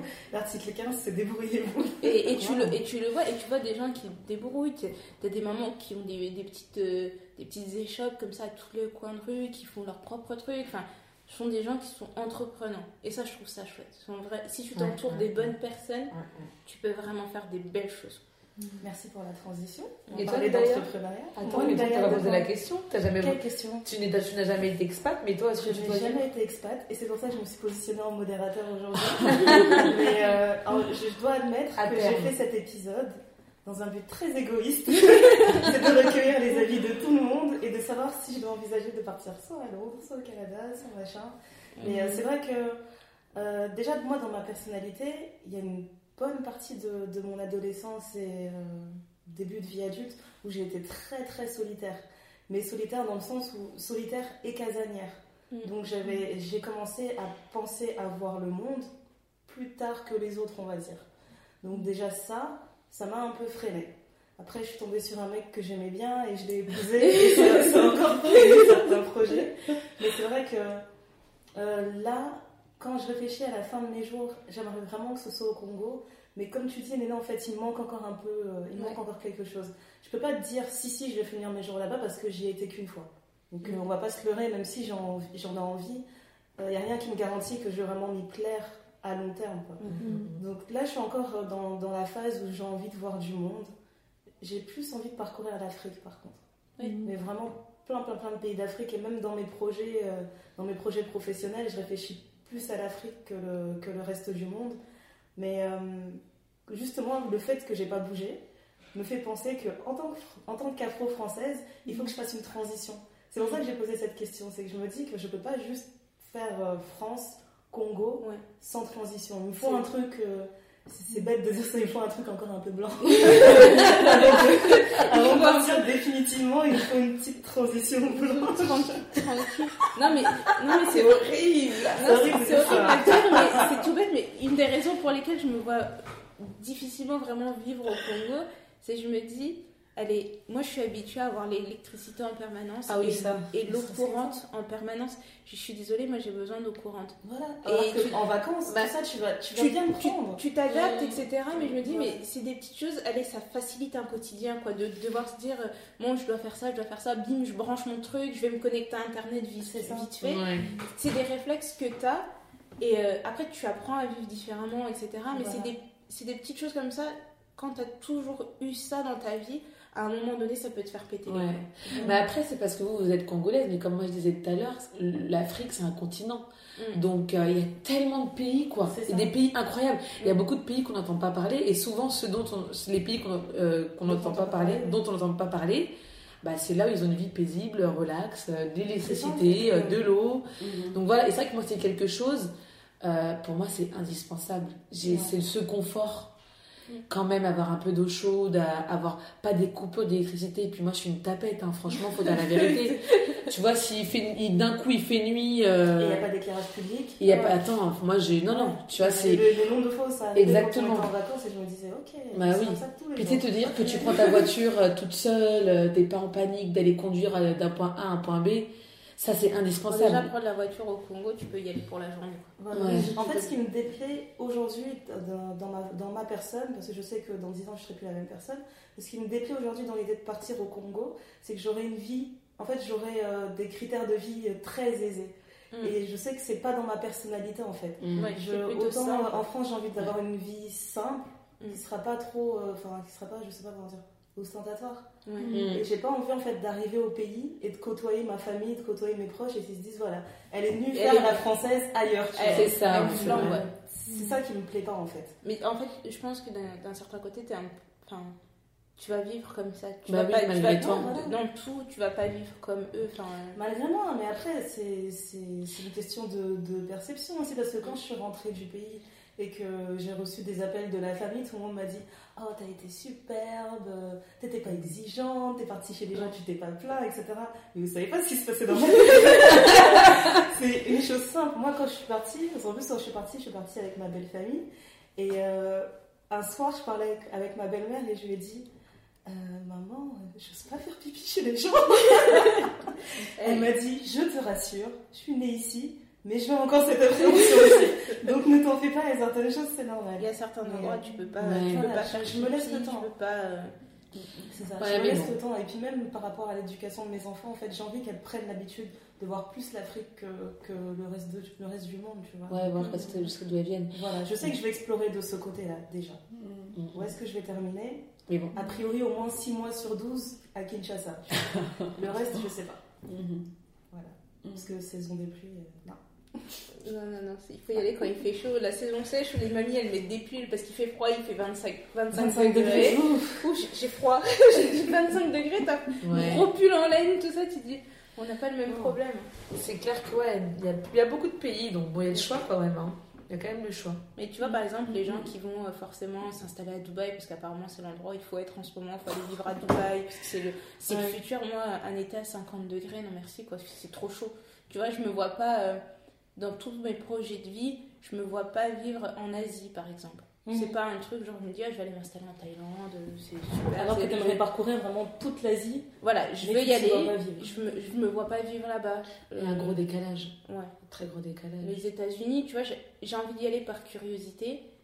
Euh, ils vivent. Il C'est- je sais pas, tu vois, il y a, il y a toujours ces petites choses, tu te dis, allez, je vais y aller. euh, je pense que c'est pour ça, c'est comme ça que je fais mes voyages aussi. J'y vais pour rester genre une semaine, dix jours, et au bout du- des dix jours, savoir si j'ai envie d'y retourner, si j'ai envie d'y revenir, et si tu sens que tu as envie de revenir, revenir plusieurs fois. Puis il y a d'autres endroits où tu te dis, ah, j'y suis allée 3-4 jours, Ouais, moi j'ai adoré, Mm. je veux vivre ici, tu vois. Donc c'est Ouais, prendre la température. Mhm. Ouais, c'est super. Et du coup, je reviens sur euh, un point euh, important quand même, Kéké. C'est que tu es euh, femme entrepreneur. Oui, j'essaye. Dans quel domaine? Je veux, je veux tout savoir. Je veux que tu racontes tout parce que tu fais, partie, tu fais partie de mes recommandations de la fin d'épisode. Donc j'ai besoin que tu parles un peu de ça. Alors, euh, donc comme je disais tout à l'heure, j'ai donc moi je suis dans le digital marketing pour le moment. Donc je vais, j'aimerais donc euh, pouvoir entreprendre et donc de par cette expertise pouvoir créer en fait euh, un programme en ligne, donc des cours en ligne ou un système, enfin, un système plutôt éducatif pour euh, en fait dans la nutrition. Voilà, c'est le changement de carrière que j'aimerais faire, tout ce qui est nutrition, naturothérapie, donc qui est vraiment euh, euh, la santé au naturel, etc. Et j'aimerais vraiment pouvoir cibler les, les parents pour aider en fait leurs enfants donc à s'alimenter correctement pour avoir une santé optimale. Ok. Et donc euh, principalement ce programme il va être créé donc euh, principalement pour les, les années qui sont fondatrices donc euh, entre 0 et 5 ans. Et donc les aider, aider les parents à alimenter convenablement selon les besoins de l'enfant pour avoir une santé maximum et tomber le moins, moins que possible malade. Euh, donc voilà, et, euh, et donc du coup, euh, j'ai appris à côté de ça, j'aimerais bien faire des- en plus à côté des petites vidéos recettes pour aider les parents à faire des recettes assez rapides. Euh, et aussi avoir de proposer des recettes qui plus afro quoi, enfin antillaises ou même africaines, rapides et en, de santé. Ça se dit? De santé En santé? Équilibré, pardon. Équilibré pour aider les parents ben, afro également à nourrir convenablement leurs enfants quoi. Parce que on a beaucoup ce problème là dans notre communauté euh, problème de tension euh, problème de diabète de cholestérol etc et si euh, à la base on n'enseigne pas à nos enfants on ne leur donne pas les bonnes habitudes dès le plus jeune âge ben on bousille l'avenir en fait. Parce qu'après, quand plus tard, quand t'es accro au sucre et que quand t'as 20 ans et quelques, t'arrives pas à, à- non, allez, 25 ans parce que c'est là que les, les kilos ne, ne, ne descendent plus aussi rapidement, euh, tu te dis si j'avais su, si j'avais cette base, j'aurais peut-être su revenir à, à l'alimentation équilibrée. Ce qui est- mais ce qui est vrai aussi, c'est que nos parents, enfin, ils mangeaient bio, quoi. Enfin, moi, je vois mes parents, ils mangeaient euh, tout ce qu'on mange aujourd'hui, ils mangeaient pareil, mais il n'y avait pas autant de problèmes. Mais c'est depuis qu'il y a eu le, la production de masse, qu'on te met des trucs, etc. Et là, ça, ça change tout. Parce que, enfin, moi, ma grand-mère, elle est, elle est vieille, elle a 83 ans, si je me trompe pas. Enfin, elle est rarement malade. Elle est vraiment C'est ça. malade. c'est- ça. Bah, en fait, c'est que c'est vraiment ciblé pour les parents qui, qui vivent sur les, de- donc en, en, Angleterre, enfin en Europe, quoi, en Europe, En en, Europe, Occident. Parce qu'aujourd'hui, effectivement, euh, on n'est plus en santé parce qu'on mange de la nourriture qui est morte. Voilà. Tout est, tout est changé, on mange plus des- une vraie pomme, on va manger une pomme qui est, euh, qui est ajoutée dans un gâteau ou qui est transformée en jus ou autre, mais le vrai aliment, on ne le mange plus. Donc c'est vraiment pour rééduquer, pour voir quel aliment va avec quel aliment, quel aliment qui ne va pas avec d'autres aliments, pour améliorer en fait euh, la santé intérieure, donc l'estomac, parce que vraiment l'estomac c'est vraiment le cerveau euh, de, de l'intérieur, enfin de, d'en bas plutôt. Et donc euh, pouvoir donner de, de- bonnes habitudes pour l'avenir pour ses enfants et pour faciliter les parents. Parce que qui dit enfant en santé dit qui, qui mange bien dit également bah, moins chez le docteur et moins de, de, de- de virus attrapés. Après, tous les enfants attrapent des virus, c'est normal. C'est ce qui va leur, euh, c'est ce qui va les aider à avoir un système immunitaire beaucoup plus fort pour la suite. Mais euh, même si cet enfant a un virus, le fait de savoir comment alimenter son enfant et quelle peut-être méthode naturelle qui va le, le faciliter et le soulager, bah, ça aidera euh, en fait de couper le- la maladie au lieu de que la maladie dure trois semaines, elle durera peut-être trois jours quoi. Ça. Donc c'est vraiment vraiment ce, c'est cette euh, ce, ce projet que j'ai en fait euh, et c'est je vais le faire par euh, donc en ligne. Donc grâce à l'expertise que j'ai donc vraiment faire euh, ces cours en ligne pour faciliter les parents. Et puis par la suite ce qui va également avec ça c'est donc c'est pour ça que ça m'intéressait ce que tu me disais tout à l'heure ton diplôme en biochimie parce que j'aimerais beaucoup faire des produits donc naturels pour les enfants. Donc euh, crème et euh, une petite gamme de cosmétiques pour les enfants. Donc crème shampoing et savon pour le corps euh, parce qu'on constate aujourd'hui qu'il y a beaucoup, beaucoup d'enfants qui ont des problèmes d'eczéma, des problèmes de peau, avec cette eau calcaire qu'on a ici. Mm. Donc vraiment Ouais. pouvoir créer euh, une crème euh, bah, vegan déjà, Mhm. et euh, pour les enfants, et également fun, quoi, qui sent bon. et parce qu'aujourd'hui, quand je regarde les produits pour les enfants, bah, il n'y a pas grand-chose. Et puis les packaging, ils donnent pas envie, quoi. C'est Mhm. les enfants, ils aiment bien les animaux, les couleurs. euh, mais un enfant, euh, tu vas lui donner un shampoing, euh, la boîte elle est blanche, ça sent pas bon, bah pff, s'en fiche. s'en fout quoi. Donc c'est vraiment ce que j'aimerais faire par la suite. Voilà, quand ce sont deux projets que j'ai, donc j'ai commencé avec le, le produit nutrition et le produit cosmétique pour les enfants par la suite. Donc vraiment, ma, ma- c'est vraiment les enfants, quoi, vraiment aider les enfants. Mais ça me fait penser, c'est l'actrice Jessica Alba qui a fait ça. Qui a Honest. toute, une- ouais, Honest, qui a toute une gamme en Ah oui, fait, Honest, oui, sans, sans rien dedans, quoi. Vraiment que du pur pur. Mm. Et c'est vrai que quand j'étais au Canada, enfin, c'est venu, c'était aux États-Unis et ils commençaient à le vendre un peu au Canada. Et je me dis, si je dois avoir des enfants ici, j'utiliserai que ces produits-là, même pour. Elle a tout fait, enfin, le- la lessive, les produits pour nettoyer les aliments, les produits pour, pour faire ta vaisselle, des- pour... il y a tout. En fait, si tu veux utiliser tout ça dans ta maison, tu peux juste tout utiliser. Sans Il y a- y sans aucun problème. C'est, t'as les couches, t'as les, euh, t'as, t'as tout ce qu'il faut en fait pour euh, avoir une maison propre avec des produits sains. Ouais, ouais. Et ça coûte pas. euh, Enfin, moi je m'attendais, oh, ils vont me l'envoyer, ça va coûter un bras. Voilà. Tu fais la comparaison du prix des couches de ça et les couches, les couches Pampers ou quoi que ce soit, c'est quasiment le même. C'est ça, c'est ça. Ben moi également, c'est vrai que moi je veux vraiment quelque chose d'abordable, quoi, parce Mm. qu'on n'est pas tous euh, à la même euh, à la même échelle, on n'a pas tous le même portefeuille, donc euh, je me dis que Puis même, t'es obligé parce que quel message ça renvoie en fait C'est que Ouais, tu veux pareil. mener une vie saine, ça veut dire qu'il faut forcément que ça te coûte un bras. c'est ça. Et moi, Mais- c'est- souvent le message que j'ai reçu en fait. Mm, mm, mm. Mais c'est ce qui se passe aujourd'hui, parce que quand on regarde manger équilibré, donc moi je vis en Angleterre, Mhm. euh, là où l'alimentation elle n'est pas au top des tops non plus. Ben, pour manger bio, après je mange pas, je, malheureusement je n'ai pas la possibilité de manger à 100% bio, mais ça coûte super cher en fait. Alors que c'est alors c'est la normalité, ça devrait être la base. C'est ça. Donc euh, c'est vrai que moi euh, le programme en ligne que j'ai c'est vraiment pour aider les parents à leur donner des, des astuces également pour euh, les aider à alimenter le mieux possible leurs enfants avec le moins d'argent possible quoi. Parce que c'est difficile aujourd'hui, donc vraiment c'est vraiment faciliter en fait la vie pour les parents qui veulent des enfants en bonne santé.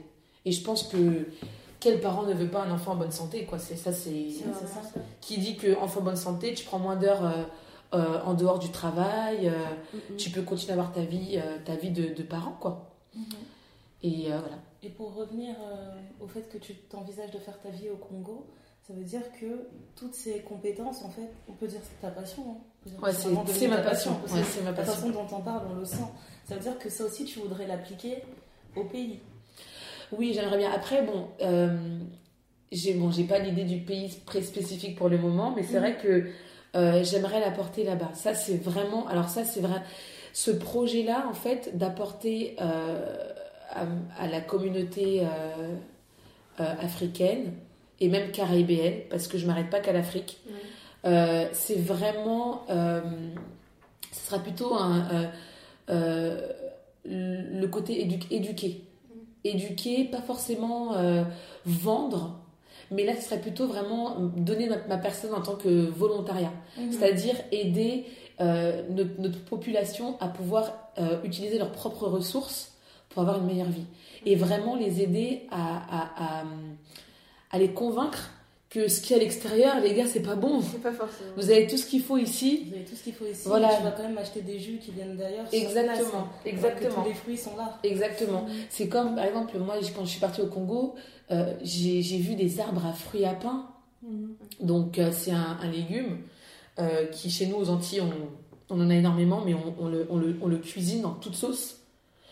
Mais euh, quand euh, je suis partie au Congo, je voyais des fruits à pain qui étaient par terre. Il y en avait plein, les arbres, ils laissaient pourrir. Mais je me dis, mais ça peut nourrir une famille de 10 personnes, quoi, deux repas. Et, euh, et je me dis, mais quand j'irai, si Dieu veut, euh, sur, en, en Afrique et, et dans les Caraïbes, quand je, vraiment je m'attelais à, à, à- à- sur ce projet de volontariat, ce sera vraiment pour les éduquer, en fait, à leur dire, mais oui, Mais le truc, c'est que, en fait, ce que tu dis, c'est que moi j'ai remarqué la, la, la végétation et, euh, et tout ce que tu peux trouver en termes de nourriture entre la Martinique et le Congo, c'est très similaire. Ouais. Donc, du coup, toi, comme tu sais qu'il y a des choses que vous mangez en Martinique, euh, tu peux manger ça euh, au Congo, tu vas faire découvrir ça aux gens. De la même façon, moi, il y a des gens qui ont fait découvrir en Martinique, genre, ben, les feuilles là, vous les jetez, mais ça peut faire un plat pas possible. Enfin, exactement. J'ai croisé des gens, des, des feuilles de manioc, chez nous ça se mange en sauce.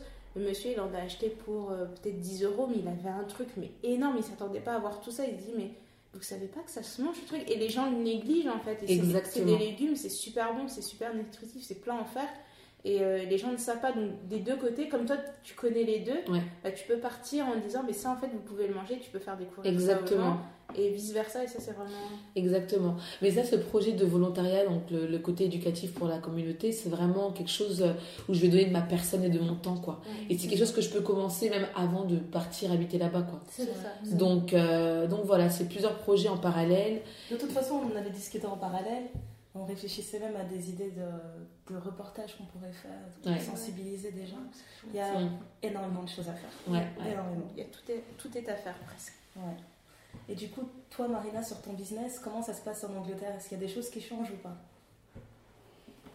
En fait, c'est oui, s'il y a des choses qui changent, parce que déjà d'être partie, ça me permet d'avoir du recul sur ce qui s'est passé en France. Et euh, oui, voilà, un retour d'expérience, euh, de pouvoir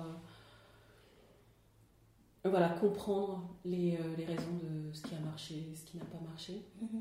Et puis ici, euh, bah, c'est le tout début, donc c'est vraiment euh, la construction euh, du, du réseau. Euh, et aussi la compréhension, comment, un peu retourner, tu vois, à la base du, des raisons du pourquoi je fais ça. Ouais. On a eu pas mal de conversations sur le sujet, notamment sur les bénéfices et le profit dans Ouais. ce genre de business, ou qui ont un caractère social. Et, euh, et c'est vrai qu'il y a plusieurs choses que j'ai remarquées. Déjà, un, c'est que la population afrodescendante en Europe, malheureusement, est, est pauvre. Donc, euh, ce qui fait que ça crée des problématiques pour leur donner accès en fait aux produits que j'aimerais leur vendre. Euh, parce que malheureusement là-dessus, si tu veux, comment, comme la plupart des fabricants euh, sont à l'étranger, c'est de l'importation. Ah, Euh, donc il y a euh, énormément de, de surcoûts en termes logistiques, etc. Et euh, si tu veux vendre des choses euh, qui sont moins chères, c'est-à-dire qu'il faut que tu ailles dans des pays où quelque part tu exploites les gens. Ouais.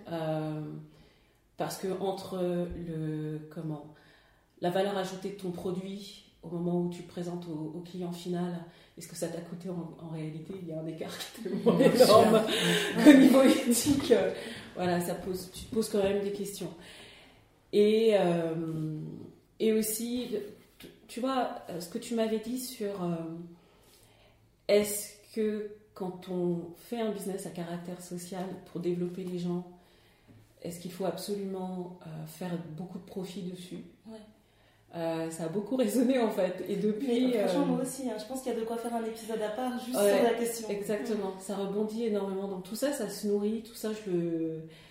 euh, tout ça, ça. Voilà, ça, ça, voilà, ça résonne, ça, ça se reconstruit à nouveau pour euh, refaire euh, quelque chose de nouveau. Un business model qui soit plus adapté euh, D'accord. euh, au client final, parce que ça, je reste persuadée que beaucoup d'afro-françaises ont envie d'avoir accès euh, à ces, euh, à ces choses-là, et tout en, comment, en ayant un business qui est viable et qui en même temps répond à ces, à ces critères sociaux qui sont nouveaux aussi, parce Ouais. que c'est vraiment des... euh, comment, quand je suis sortie des études euh, tout début des années 2000, euh, ce qu'on appelait du, du commerce éthique, Ouais. Euh, c'était quand même largement plus capitaliste que ce que les milléniums nous disent aujourd'hui, tu vois. Donc, donc il y a tout ça qui est, euh, qui est en train de se faire. Et, euh, et là, donc, voilà, j'ai eu des contacts avec une, une fille qui a monté un business éthique en France, qui s'appelle Patine Mhm. et qui reparlait justement de se recentrer d'abord sur le- la construction tu vois, d'une communauté à travers les réseaux sociaux. Donc là, vraiment, la prochaine étape, c'est euh, créer vraiment cette plateforme gratuite, donc euh, pour le coup, euh, qui pourrait fédérer donc des, des femmes sur ces sujets-là. Donc en leur permettant d'avoir des ressources en ligne en langue française, voilà, à travers le yoga, à travers les recettes véganes, à travers voilà, des podcasts comme celui-ci, la rencontre avec euh, des, des jeunes femmes comme, euh, comme Kéké, etc. Ouais, Euh, dans un premier temps, ouais. ça c'est très intéressant. Je me note comme ça, je partagerai Ah. les liens. ok, c'est- mais c'est c'est super. Le dernier point sur lequel j'aimerais euh, approfondir un peu, ce serait comment tu vis euh, ton, ton installation ici, loin des proches. Parce que du coup, tu as des enfants, Ouais. mais tu vis pas avec tes enfants. Ouais. Euh, ça, c'était euh, c'est quelque chose que j'ai que j'ai mal anticipé en fait. Parce que comme ces dernières années, j'ai travaillé sur, euh, sur mon projet d'entreprise, j'ai été pendant trois ans à la maison. Ah oui.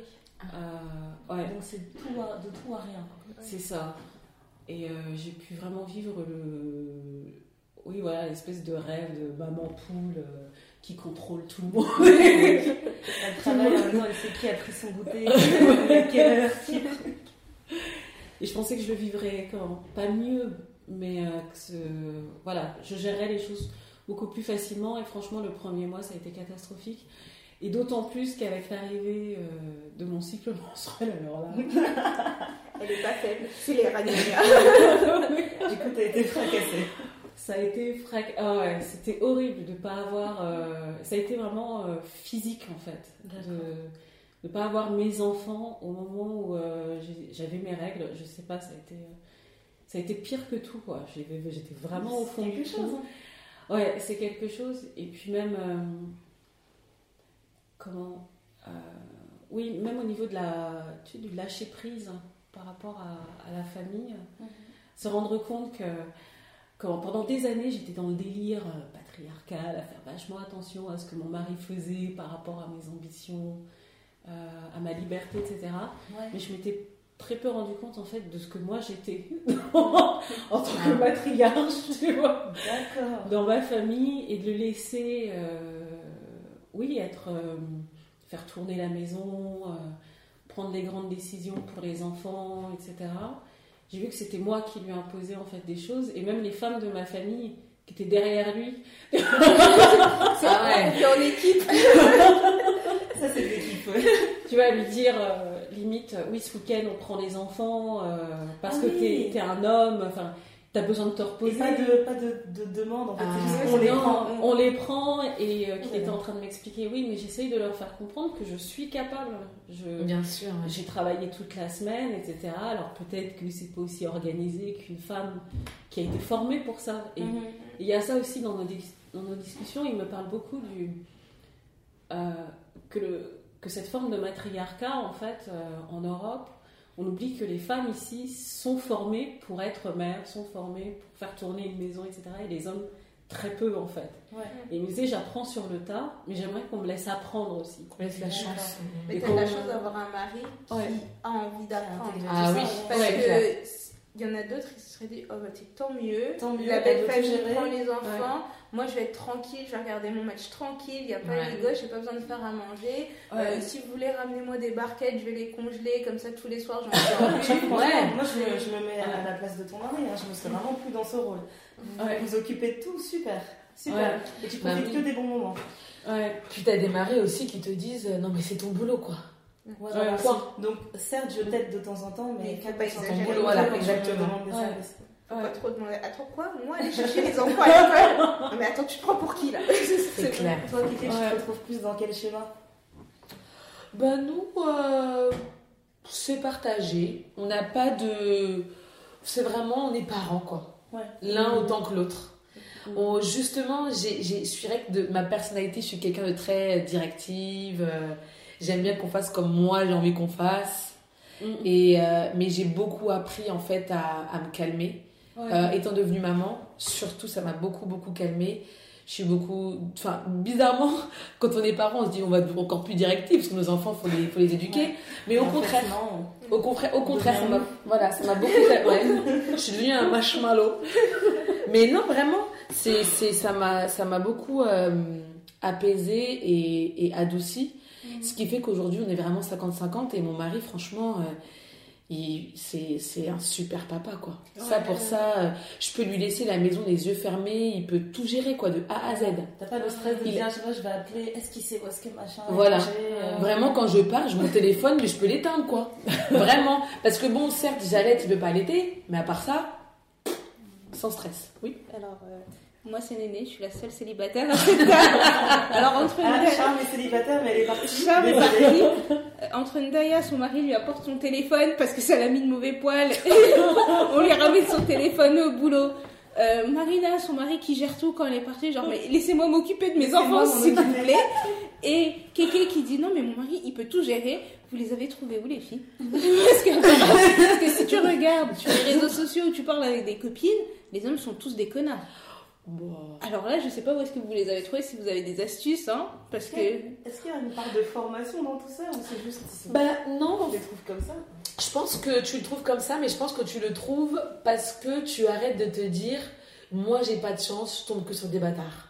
Ok. Donc quand tu arrêteras de te dire ça et tu sauras qu'il y a des mecs bien, parce qu'il y en a beaucoup, plus que ce qu'on ne le pense, mais malheureusement les femmes, on a tendance à regarder le bad boy, Ah tu vois, qui est sexy Non, moi, ça et tout. m'intéresse pas. Mais voilà, mais souvent malheureusement, des fois malgré nous, c'est ce qu'on regarde. Ouais. Pour être honnête, je l'ai rencontré très tôt et euh, j'aime pas me prendre la tête. Et je me suis dit, il a l'air très bien. on, va pas, on va pas chercher plus il a l'air très très bien. Et pour l'instant, tout va bien. Mais franchement, comme ma mère dirait, les hommes sont tous les mêmes. Il n'y en a pas un qui est mieux que l'autre ou quoi que ce soit. C'est juste ce que toi tu es capable d'encaisser. Mais tu peux pas avoir un mari parfait, ça n'existe pas. Non. Il faut que tu. Il sera parfait pour toi. On va Voilà, c'est ça. Il y a des choses que, enfin, après oui, je peux comprendre. Il y a des choses que qu'une fille va adorer dans le caractère de son mec Et moi, c'est des choses que je vais détester. Bien sûr. euh, Et après, en plus, tu vois, c'est bête parce que euh, je dis ça, mais je supporte pas les gens euh, vaniteux. Mm. Qu'est-ce que je fais avec ce mec, tu vois? Ouais, pour ta personnalité. Mais t'as des femmes qui adorent ça. Ouais, T'as des voilà. femmes qui trouvent ça sexy, quoi. C'est ça. Après, non, c'est vrai que comme ta mère dit, euh, personne n'est parfait, même nous en tant que femmes. Mais je pense, je pense aussi vraiment, pour rencontrer quelqu'un de bien, euh, je pense qu'il faut que toi, tu sois déjà bien Ouais. dans ta tête, dans ton corps, que tu t'acceptes et que tu t'aimes. Mm. Par exemple, Daya, elle a trouvé euh, son mari euh, très tôt et elle a dit, ah, lui, il est bien pour moi, parce qu'elle avait peut-être euh, appris à s'aimer euh, déjà très tôt. J'avais déjà intégré ce qu'il me fallait. Exactement. Après, tu vois, j'aime pas trop parler de ça parce que plus je parle des relations de couple, plus je me rends compte que c'est très égoïste. Mm. C'est que j'étais dans un moment, je me suis dit, je vais arrêter d'être solitaire. Et j'appréciais énormément le temps que je passais seule avec lui. Donc c'est égoïste en fait. Je me suis dit, le temps que je passe avec lui est meilleur que le temps que je passe seule. Donc, Donc il je vais le garder. Donc je vais le garder et je vais faire en sorte qu'on se marie très vite et que Bah, c'est très ça. vite. Ben, c'est vrai, non, mais c'est vrai. Non, mais t'as pas tort, franchement. euh, Non, mais si tu sais ce que tu veux, en général, on dit ça, on dit quand tu as pris le temps de te connaître et de savoir ce que tu veux, quand tu rencontres la bonne personne, aux yeux de tous, ça va paraître comme si ça a été super vite, mais en fait, non, puisque Ouais. vous saviez déjà tous les deux, chacun de votre côté. En fait, moi, je veux ça, ça, ça, ça, ça, toi, tu veux ça, ça, ça. Exactement. Est-ce que ça combine bien? Ok, c'est bon, c'est Ouais. parti, on y va. Voilà, c'est ça, c'est vraiment le Mm. discours commun que j'ai entendu sur les histoires, en tout cas. Sur les histoires de couple dans mon entourage, c'est souvent le, le- ce schéma-là, en fait. C'est que soit, euh, soit c'était évident, Ouais. mais on laissait, on laissait dormir le truc, on voulait se voiler un peu la face, soit ça a été très vite. C'est ça, c'est ça. Il n'y a pas de. Exactement, c'était c'était très vite. Mm. Et euh, franchement, euh, je me. Mais je pense que aussi, j'ai- j'ai j'ai- j'ai juste changé mon fusil d'épaule aussi. J'ai appris à me connaître. J'ai eu du temps pour moi. Je pense qu'aussi le fait d'avoir quitté la France, euh, j'ai pu euh, me recentrer sur moi et euh, apprendre à me connaître moi et apprendre à, à satisfaire mes propres besoins. Et en fait, je suis devenue égoïste, quoi. Ouais. Je- Parce que je suis C'est vraiment la quelqu'un- chose à faire, en Ouais. et vraiment alors que moi j'étais quelqu'un qui était toujours pour aider les autres, les autres, les autres, les autres. Et finalement, voilà. Et finalement, ça m'a porté- pas du tout porté de bien. Ça a apporté du bien aux autres, mais pas à moi. Ça. Et il y a Will Smith qui a dit un truc là, au moment de la, la Saint-Valentin, enfin la Saint-Chala, pardon. Euh, il a fait toute un- une vidéo sur Instagram où il disait en gros euh, qui faisait que lui et, et Jada étaient ensemble encore, c'est qu'ils ont réalisé que en fait c'est égoïste de vouloir devenir un quand on se marie, que c'est mieux de rester deux personnes. Et il dit et c'est pour ça que notre relation marche, c'est parce sage. que on accepte qu'on est deux personnes complètement différentes, mais on a choisi de parcourir cette vie ensemble. Et là, tu Et- fais un. Ça, Et bien. voilà, et profond. il- lui dit vraiment c'est chacun sa route, mais comme on est chacun sur sa route, on va avoir des routes qui sont parallèles, on va s'aider mutuellement, mais j'ai pas envie de te transformer en moi et je Ouais. ne veux pas me transformer en toi. Je te, je t'ai aimé pour ton identité, garde ton identité, je garde la mienne, et on, on choisit d'avancer ensemble. Et j'ai écouté ça, j'ai dit mais cet homme est sage.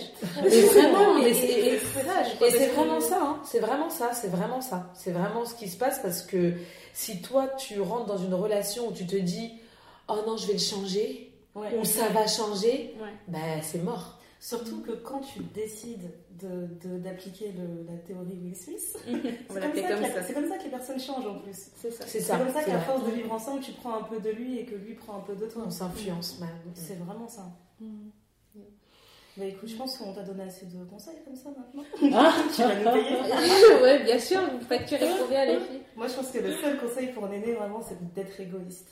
C'est ouais. Moi vraiment, si t'es une personne comme moi qui toujours donne aux autres, sois égoïste, ça va changer ta vie. J'ai appris à être égoïste, mais c'est difficile. hein. Tu sais, c'est comme faire une cure de désintox. Mais c'est vrai. te dis, mais c'est- natu- c'est ta seconde nature. T'as besoin de ça, non, je vais m'en occuper, je vais faire ça. Et tu apprendre à dire non, apprendre à se dire non, mais je vais prendre du temps pour moi. Au début, tu te sens coupable. Ouais, c'est ça. Genre, mais j'ai dit non, pourquoi j'ai dit non, tout ça, tout ça. Mais Surtout, finalement. imagine si tu te projettes dans ta vie de couple et que Ouais. t'es toujours aussi euh, disponible pour le monde entier. Je- Elle va pas tenir. ça, ça Exactement. À un moment donné, tu vas juste craquer. C'est comme Oprah, Oprah Winfrey, j'avais écouté un, un, un- un interview d'elle et elle disait euh, Oui, euh, moi j'ai appris à, à être, euh, à être égoïste.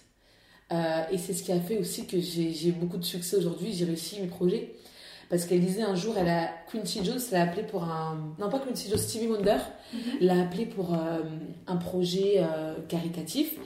Et lui dit Oui, euh, il faut que tu investisses tant. Parce qu'elle disait que voilà, quand tu fais de l'argent, etc., les gens te, se disent, bon, elle a l'argent, c'est bon, faut qu'elle investisse, quoi. Ouais, Alors qu'elle dit, attends, euh, moi j'ai travaillé, faut que moi aussi j'ai mon argent, je vais faire mes trucs, tu vois. Et, euh, et elle a dit, euh, eh ben ce jour-là, j'ai appris à dire non. Je lui ai dit non. Mais elle dit, elle dit, je lui ai dit non en pensant que il allait me dire, ouais, ça se fait pas et tout, pourquoi, patati patata. Et elle a dit non. Et elle attendait la suite. Elle est restée silencieuse.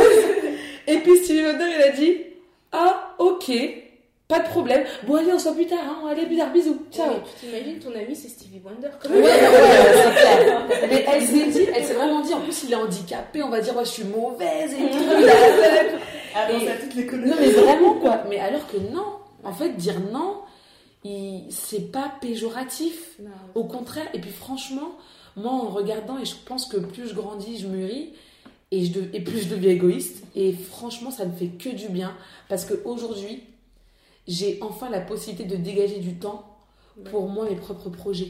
Ouais. Et c'est quelque chose que j'avais pas la chance parce que et encore aujourd'hui hein, je suis toujours là à dire ouais tu pourrais faire ça comme ci comme ça dans mon entourage hein. Mhm. Je vais les aider beaucoup Non, après, c'est ta personnalité. Ta- voilà, c'est ma personnalité.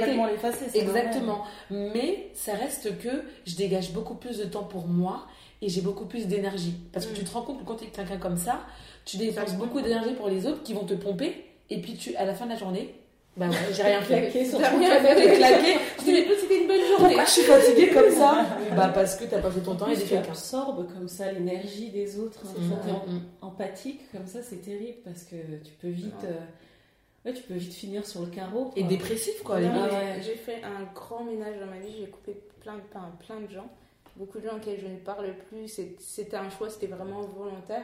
Et tu sais, tu as toujours ces gens où tu as des doutes. Tu dis, oh, je sais pas si c'est une bonne personne. Si t'as un doute, de côté. doute Voilà, côté. mais tu- De côté. Enfin, j'ai- Les gens qui gravitent bizarrement. Non, mais, mais surtout, tu vois, enfin, j'essaie toujours de voir le bon dans chaque personne parce que je- j'aime pas me faire à l'idée que oh, tout le monde a dit que cette personne elle est mauvaise donc forcément elle est mauvaise. Non, tu sais, connais pas son histoire, tu sais pas pourquoi elle est comme ça. Mais euh, quand tu fais un petit peu de ménage dans ta vie, tu te dis, ah, ouf, fait du bien. Mais T'es bien sûr. plus léger. Et un truc aussi que on m'a toujours dit, c'est t'as pas besoin d'avoir 20 amis. J'ai jamais eu, enfin, beaucoup, beaucoup d'amis. J'ai toujours eu un cercle très, très restreint. Mhm. Et les seules fois où j'ai vraiment essayé de beaucoup agrandir mon cercle, ça n'allait pas du tout. En partant quelqu'un Ouais, alors que je me dis, mon cercle est très restreint, les mêmes gens que j'avais depuis des années, c'est toujours aujourd'hui, et c'est largement suffisant. J'ai pas besoin de genre, j'ai une copine pour ça, j'ai une copine pour ça, j'ai une copine pour ça. Non, j'ai deux meilleurs amis avec qui j'ai toujours été, et c'est tout, enfin, c'est Mm. suffisant quoi. Après aussi, dans l'égoïsme, je pense aussi qu'il faut, certes, ton cercle est restreint, ça c'est sûr, mais dans l'égoïsme aussi, il faut que tu t'entoures des personnes qui vont t'aider Oui. à monter, À avancer. ouais. tu vois. Et euh, c'est pas de l'égoïsme en soi, c'est juste que tu t'entoures correctement pour pouvoir toi progresser Mm. et être la meilleure version de toi-même en fait. C'est ça. Je valide. On fera un épisode sur euh, la vie de néné célibataire, les expériences, tout Les ça, chroniques. les Ah ouais, moi, je, chroniques. moi, je veux trop écouter ça. La Sex and the City, tout ça. Je dis, bon alors les filles, je à un Franchement, si tu nous fais une édition par ville, là, je. Voilà. je peut aller très vite, un prochain épisode avec plaisir. Bon, j'ai rencontré quelqu'un, je suis plus égoïste. Oui, c'est ça. Et en plus, les, les gens qui t'entourent, moi je sais que j'ai fréquenté quelqu'un pendant quelques temps et j'ai dit à, à ma meilleure amie, j'ai dit écoute, euh, je pense que si ça va bien avec ce garçon, ça ira très très vite. Elle m'a dit s'il te plaît, me fais pas ça. Elle m'a dit me fais pas ça. J'ai dit mais toi tu m'as fait le même coup. Elle dit oui mais c'est pas pareil. Oh Mais ça reste. Non mais ça reste. Mais tu- Ouais. après je me dis c'est bien parce que on a un lien qui est fort, tu vois, on veut toutes les deux que chacune soit heureuse. Mais moi, quand elle m'a annoncé qu'elle avait rencontré son nouveau gars, qu'elle allait avoir un enfant, je l'ai regardé, j'ai dit, oh, mais t'abuses. J'ai dit, t'abuses. Ouais. Mais euh, parce que t'as toujours peur du changement, t'as toujours peur que ça déséquilibre les relations, mais finalement, ça n'a rien changé. Et son gars est top, tu vois. Ouais, quand c'est les vrais, c'est les vrais, ça reste. Ça la reste. base. Mais euh, c'est euh, c'est marrant quand tu te dis, ouais, ça va aller vite, et puis non, mais s'il te plaît, je suis pas prête, laisse-moi me préparer, tout ça. Donc voilà. Mais écoutez, on a fait le tour. Bah, je pense que oui. Je suis fière de nous. hein. On, a vraiment, on a vraiment traité tous les points. là. Encore un épisode qui va durer mille ans. Allez, 3 heures. Waouh. Et euh, du coup, euh, est-ce que vous avez des recommandations, des, euh, des spots à voir, un bouquin à lire quelque chose? Bah, moi, dernièrement, après toutes ces années, que il y a un livre que je voulais lire et que j'ai lu euh, que récemment, c'est l'autobiographie de Malcolm X. Ah ouais? Franchement, mais waouh, J'ai jamais lu ça. waouh. Vraiment, je vous le recommande à 1000%, quoi. Ouais. Et- C'est un super livre, euh, franchement, de voir. euh, parce qu'on n'a qu'une partie euh, de l'histoire, mais là, vraiment, de voir son autobiographie et d'où le gars il vient. Ouais. Mais tu te dis waouh, quoi. Comme quoi, on, on- tu vois, on- souvent, quand on rencontre de- des gens dans nos vies, on, se- on- on les juge au premier abord, on se dit non, lui, c'est bon, il est foutu, euh, c'est mort, quoi. Et d'autres gens, tu vas dire, parcours voilà. Alors que lui, il a eu un parcours chaotique. Mhm. Malheureusement, ça a mal terminé, mais il a eu un, légende, quoi. Voilà, mais il finit en légende, il a eu un impact incroyable. Donc vraiment, c'est un livre que je recommande, peu importe euh, où quelqu'un est dans sa vie, qu'il soit dans une période difficile, triste, euh, qu'il ait avancé ou autre, ça peut servir à tout le monde, vraiment pour tout le monde. Et vraiment, c'est un super livre, je vous le recommande. C'est vraiment, limite, je peux dire, c'est un chef-d'œuvre, hein, je vous dis la vérité, hein, Ouais. à lire. Ah, super. Et en plus, donc, si ceux, ceux qui sont pas fans de lire en bouquin, il y a aussi l'audiobook disponible sur euh, YouTube. Super. Ah, super. Donc, euh, génial, à lire. Et que- si tu as quelque chose à recommander à faire absolument à Londres, genre euh, qu'est-ce qu'il y a à faire à Londres euh, Un endroit où aller ou quoi que ce soit, absolument. Moi, j'ai envie de dire les musées, hein, ils sont gratuits. Ouais, ils sont Ouais, gratuits, les musées. T'as le temps de les faire en long et en large. Quoi. Ouais, les, les musées. Vraiment, moi, le, le, le- le musée que j'aime beaucoup, c'est le musée d'histoire naturelle. Mhm. Parce que ça traite beaucoup de sujets, les animaux, l'évolution humaine, hum- euh, des, êtres humains, euh, les planètes. euh, et en fait, c'est un musée, tu peux repartir dix fois. euh, parce que tu n'auras pas le temps de le finir en une fois, quoi. Il y a tellement de parties, en fait. Suis vraiment tu comme apprendre. enfant. La simulation euh, du séisme euh, à Ouais. Kobe, je l'ai faite comme si c'était une Ouais J'ai trop aimé. C'est vraiment ce musée, quoi. Il est gratuit. Et il est pour les petits comme les grands, tout le monde y trouvera son, son compte. Et c'est vraiment génial. Vraiment génial. Après, pour manger, euh, sympa, un endroit sympa. euh, et je, je recommanderais Brixton, le, le Bri- euh, Brixton Village. Euh, c'est un endroit où il y a plein de petits restos. euh, Enfin, c'est des petits restos. En fait, c'est dans une galerie, dans le marché, en fait, qui était un, un marché. Et t'as plein de petits restos de tous les pays, mais vraiment de tous les pays, quoi. Mhm. Et c'est génial. Il y a toujours une ambiance cool, euh, du bon son. pas nous dire avant ça. Bah, en fait, vous avez pas, vous fait suffisamment de temps, donc bon. La prochaine en fois. fait, c'est un piège pour nous faire revenir. Voilà. Elle montre pas Ouais. tout. À la fin du séjour, elle dit Oh, mais on aurait pu faire ça On aurait pu. On aurait pu faire ça On a fait Box Park. Box Park, c'était génial. Park. Box Sport, je, je me suis pété le bide. C'était très bon, on a bien mangé. Voilà. Après, il y a d'autres choses à recommander, mais bon, c'est déjà pas mal pour un début. Ah, très très bien. Et moi j'ai une recommandation, c'est euh, de contacter Kéké si euh, vous souhaitez avoir des conseils en nutrition. Parce que moi je souffre d'anémie, mais je, à un niveau, vous pouvez même pas imaginer en fait. Je, si je voulais mener une vie euh, pas saine, mais si j'ai envie de pa- de passer une journée reposée, il faudrait que je dorme au moins 12 heures dans la journée pour être bien. Donc mon anémie, c'est vraiment euh, c'est c'est une lutte de tous les jours. Et Kéké, elle m'a fait une infusion, elle m'a fait un mélange d'herbes. Kéké, est-ce que tu peux nous donner les ingrédients, s'il te plaît? Oui, c'est vrai. Donc, euh, de la camomille, de la rose et de la fenouil. Riche en fer. Ça, c'est c'est vraiment reposant aussi pour ceux qui ont de la, de la tension. Donc, ça fait baisser aussi la tension, mais il faut, le- faut vraiment boire au moins 3-4 tasses par jour. Euh, après, attention, hein, je dis pas de- d'arrêter les médicaments pour ceux qui en prennent. Voilà. Pour euh, attention, c'est vraiment en plus, ça faut vraiment être accompagné d'un médecin pour pouvoir arrêter ces médicaments. Mhm. Euh, et euh, et c'est bon aussi pour la digestion, très bon pour la digestion. Ouais, Donc, Moi, je suis son cobaye depuis. euh, ben voilà, ça fait une semaine. Ça fait une semaine que je suis son cobaye. Et euh, je vais pas dire que j'ai une forme de dingue, Mm. mais je sens quand même bien la différence. Ça va mieux. Ouais. Donc, je suis bien contente. Si vous voulez me contacter, kekekonjo.gmail.com On vous mettra, on vous mettra les On liens. va tout mettre. On va tout partager. Moi, c'est ma seule recommandation. C'est ça, recommandation. Moi, j'ai commencé le, le livre de Chimamanda. Euh, oui. Ah oui, oui, il a recommandé celui-là en plus. Americana. Et euh, franchement, c'est top. Enfin, Ah je ouais l'écoute et euh, j'aime beaucoup jusqu'à présent. Je trouve que c'est bien écrit, que il y a un bon rythme dans le livre, etc. Donc du coup, là, enfin, j'ai mis un peu pause sur mon, mon audiobook et je me dis, je vais peut-être acheter le livre et, euh, et le, comment dire, le lire vraiment pour que, enfin, Mais tu l'as déjà? Je l'ai en audio en fait. J'ai Mais pas le Je me livre. rappelle, on été partis en librairie ensemble, on avait acheté ce bouquin aussi. Voilà, je savais pas que je l'avais. je sais l'as. Non, mais en fait, ce qui est vrai, c'est que là, même euh, à chaque fois que je vais à des expos ou quoi que ce soit, j'essaie toujours euh, aller passer par la librairie, prendre un peu des livres et tout, de, Ouais. pour la culture, on va dire. Et quand je vais voir des expos tournées noires, je me dis toujours qu'à la librairie, ça sera plus simple que de chercher sur Amazon, etc. Donc euh, je savais pas que je l'avais, donc je. Donc je l'ai, je l'ai, mais je vais, euh, je vais le, je vais lire ça. Je trouve que c'est vraiment chouette. Et j'ai pris un, un autre livre récemment que j'ai envie de commencer. C'est un tout petit livre. C'est le, le sanglot de l'homme noir euh, d'Alain Mabanco Mabanco. Et euh, enfin, je, je sais que mon, mon père l'avait lu, m'avait dit que c'était très très très bien. Et en fait, c'est un, un livre en fait pour déconstruire un peu l'idée que parce que t'es noir, tu peux pas réussir, etc. C'est vraiment Mm. expliquer un peu l'histoire de. Je vais pas vous dire de bêtises, hein, je vais aller chercher le truc parce que franchement, si je dis des Mais en plus, ce jour où t'as acheté Americana, t'as acheté un livre de Alain Mabanco aussi. Oui, Petit Piment. Voilà. Petit Piment, je m'en souviens. Et c'est aussi euh, le- l'histoire de se dire que c'est un essai en fait. D'accord.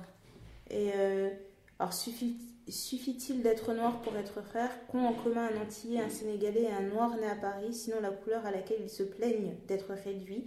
Et la généalogie qu'ils se sont forgée, celle du malheur et de l'humiliation, esclavage, colonisation, immigration? Dans cet essai, Alain Ma- Mabankou refuse de définir l'identité noire par les larmes et le ressentiment. Et donc, du coup, je me suis dit pour le Black History Month, euh, je pense que c'est un beau livre à lire et euh, franchement, il est tout petit. Donc, euh, Ouais. je pense que pour quelqu'un qui lit beaucoup, quoi que ce soit, en même pas une semaine, on peut, peut faire le tour si vous êtes dans les transports et que il y a un peu de, de retard, beaucoup de retard. C'est un truc qui doit se lire plutôt pas mal. Cool.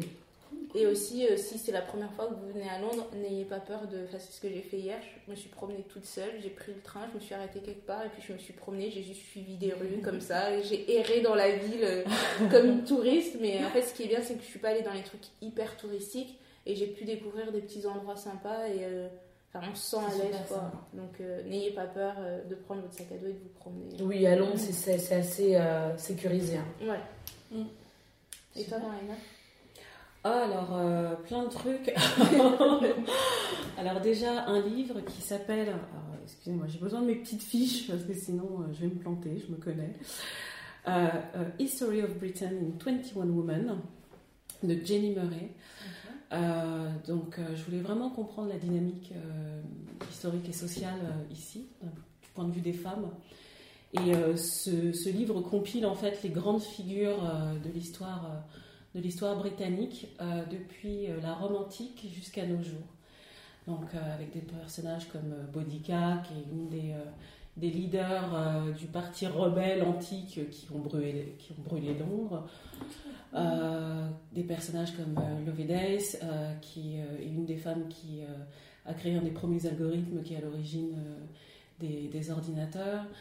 Euh, Jane Austen, voilà, avec euh, ses livres Orgueil et préjugés. Et euh, tout ça en mettant en lumière donc, quelle était la condition des femmes à l'Antiquité, au Moyen Âge, Renaissance, etc.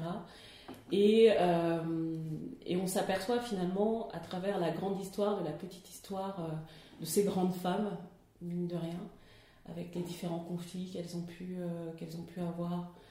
Qu'est-ce que c'était au 19e siècle d'être une femme célibataire à 30 ans Voilà, C'était comme être morte.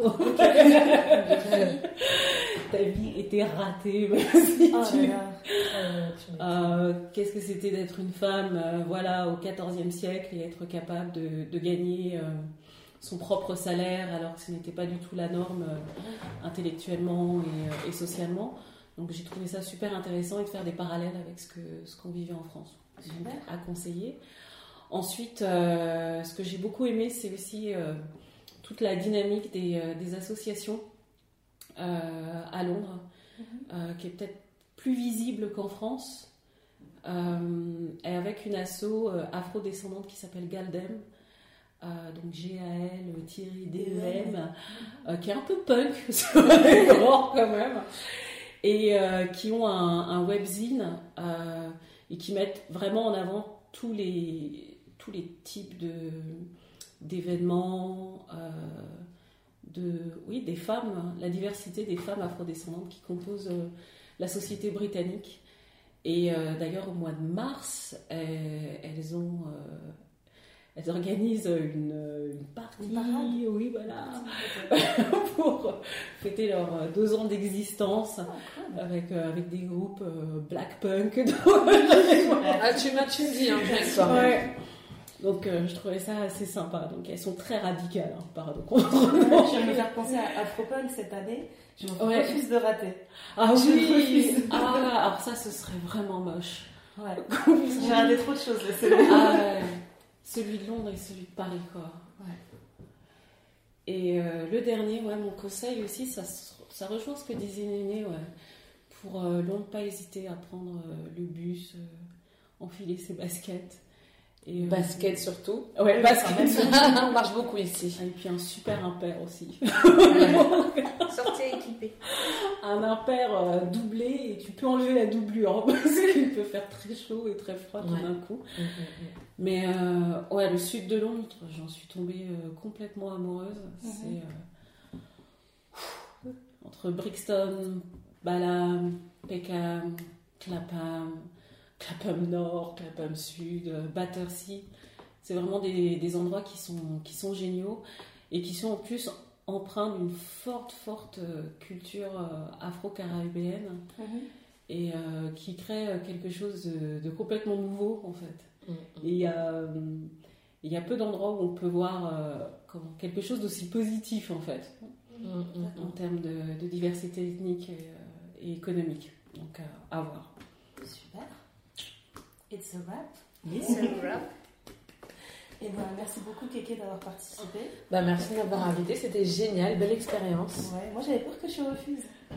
Je sais pas pourquoi. J'avais peur que. Elle m'a dit la même chose quand elle m'a proposé l'idée. Elle dit Je suis vraiment contente que tu acceptes. J'ai Ouais. dit Mais pourquoi j'accepterais pas Je sais pas, je m'attendais à ce que tu dises non. Je, pense vraiment que c'est lié euh, à moi-même en fait parce que l'idée, j'en avais parlé avec Marina il y a plus d'un an déjà Ouais. de créer le podcast et je sais pas pourquoi même Marina m'a dit bah ok faisons-le, est-ce que t'as un micro?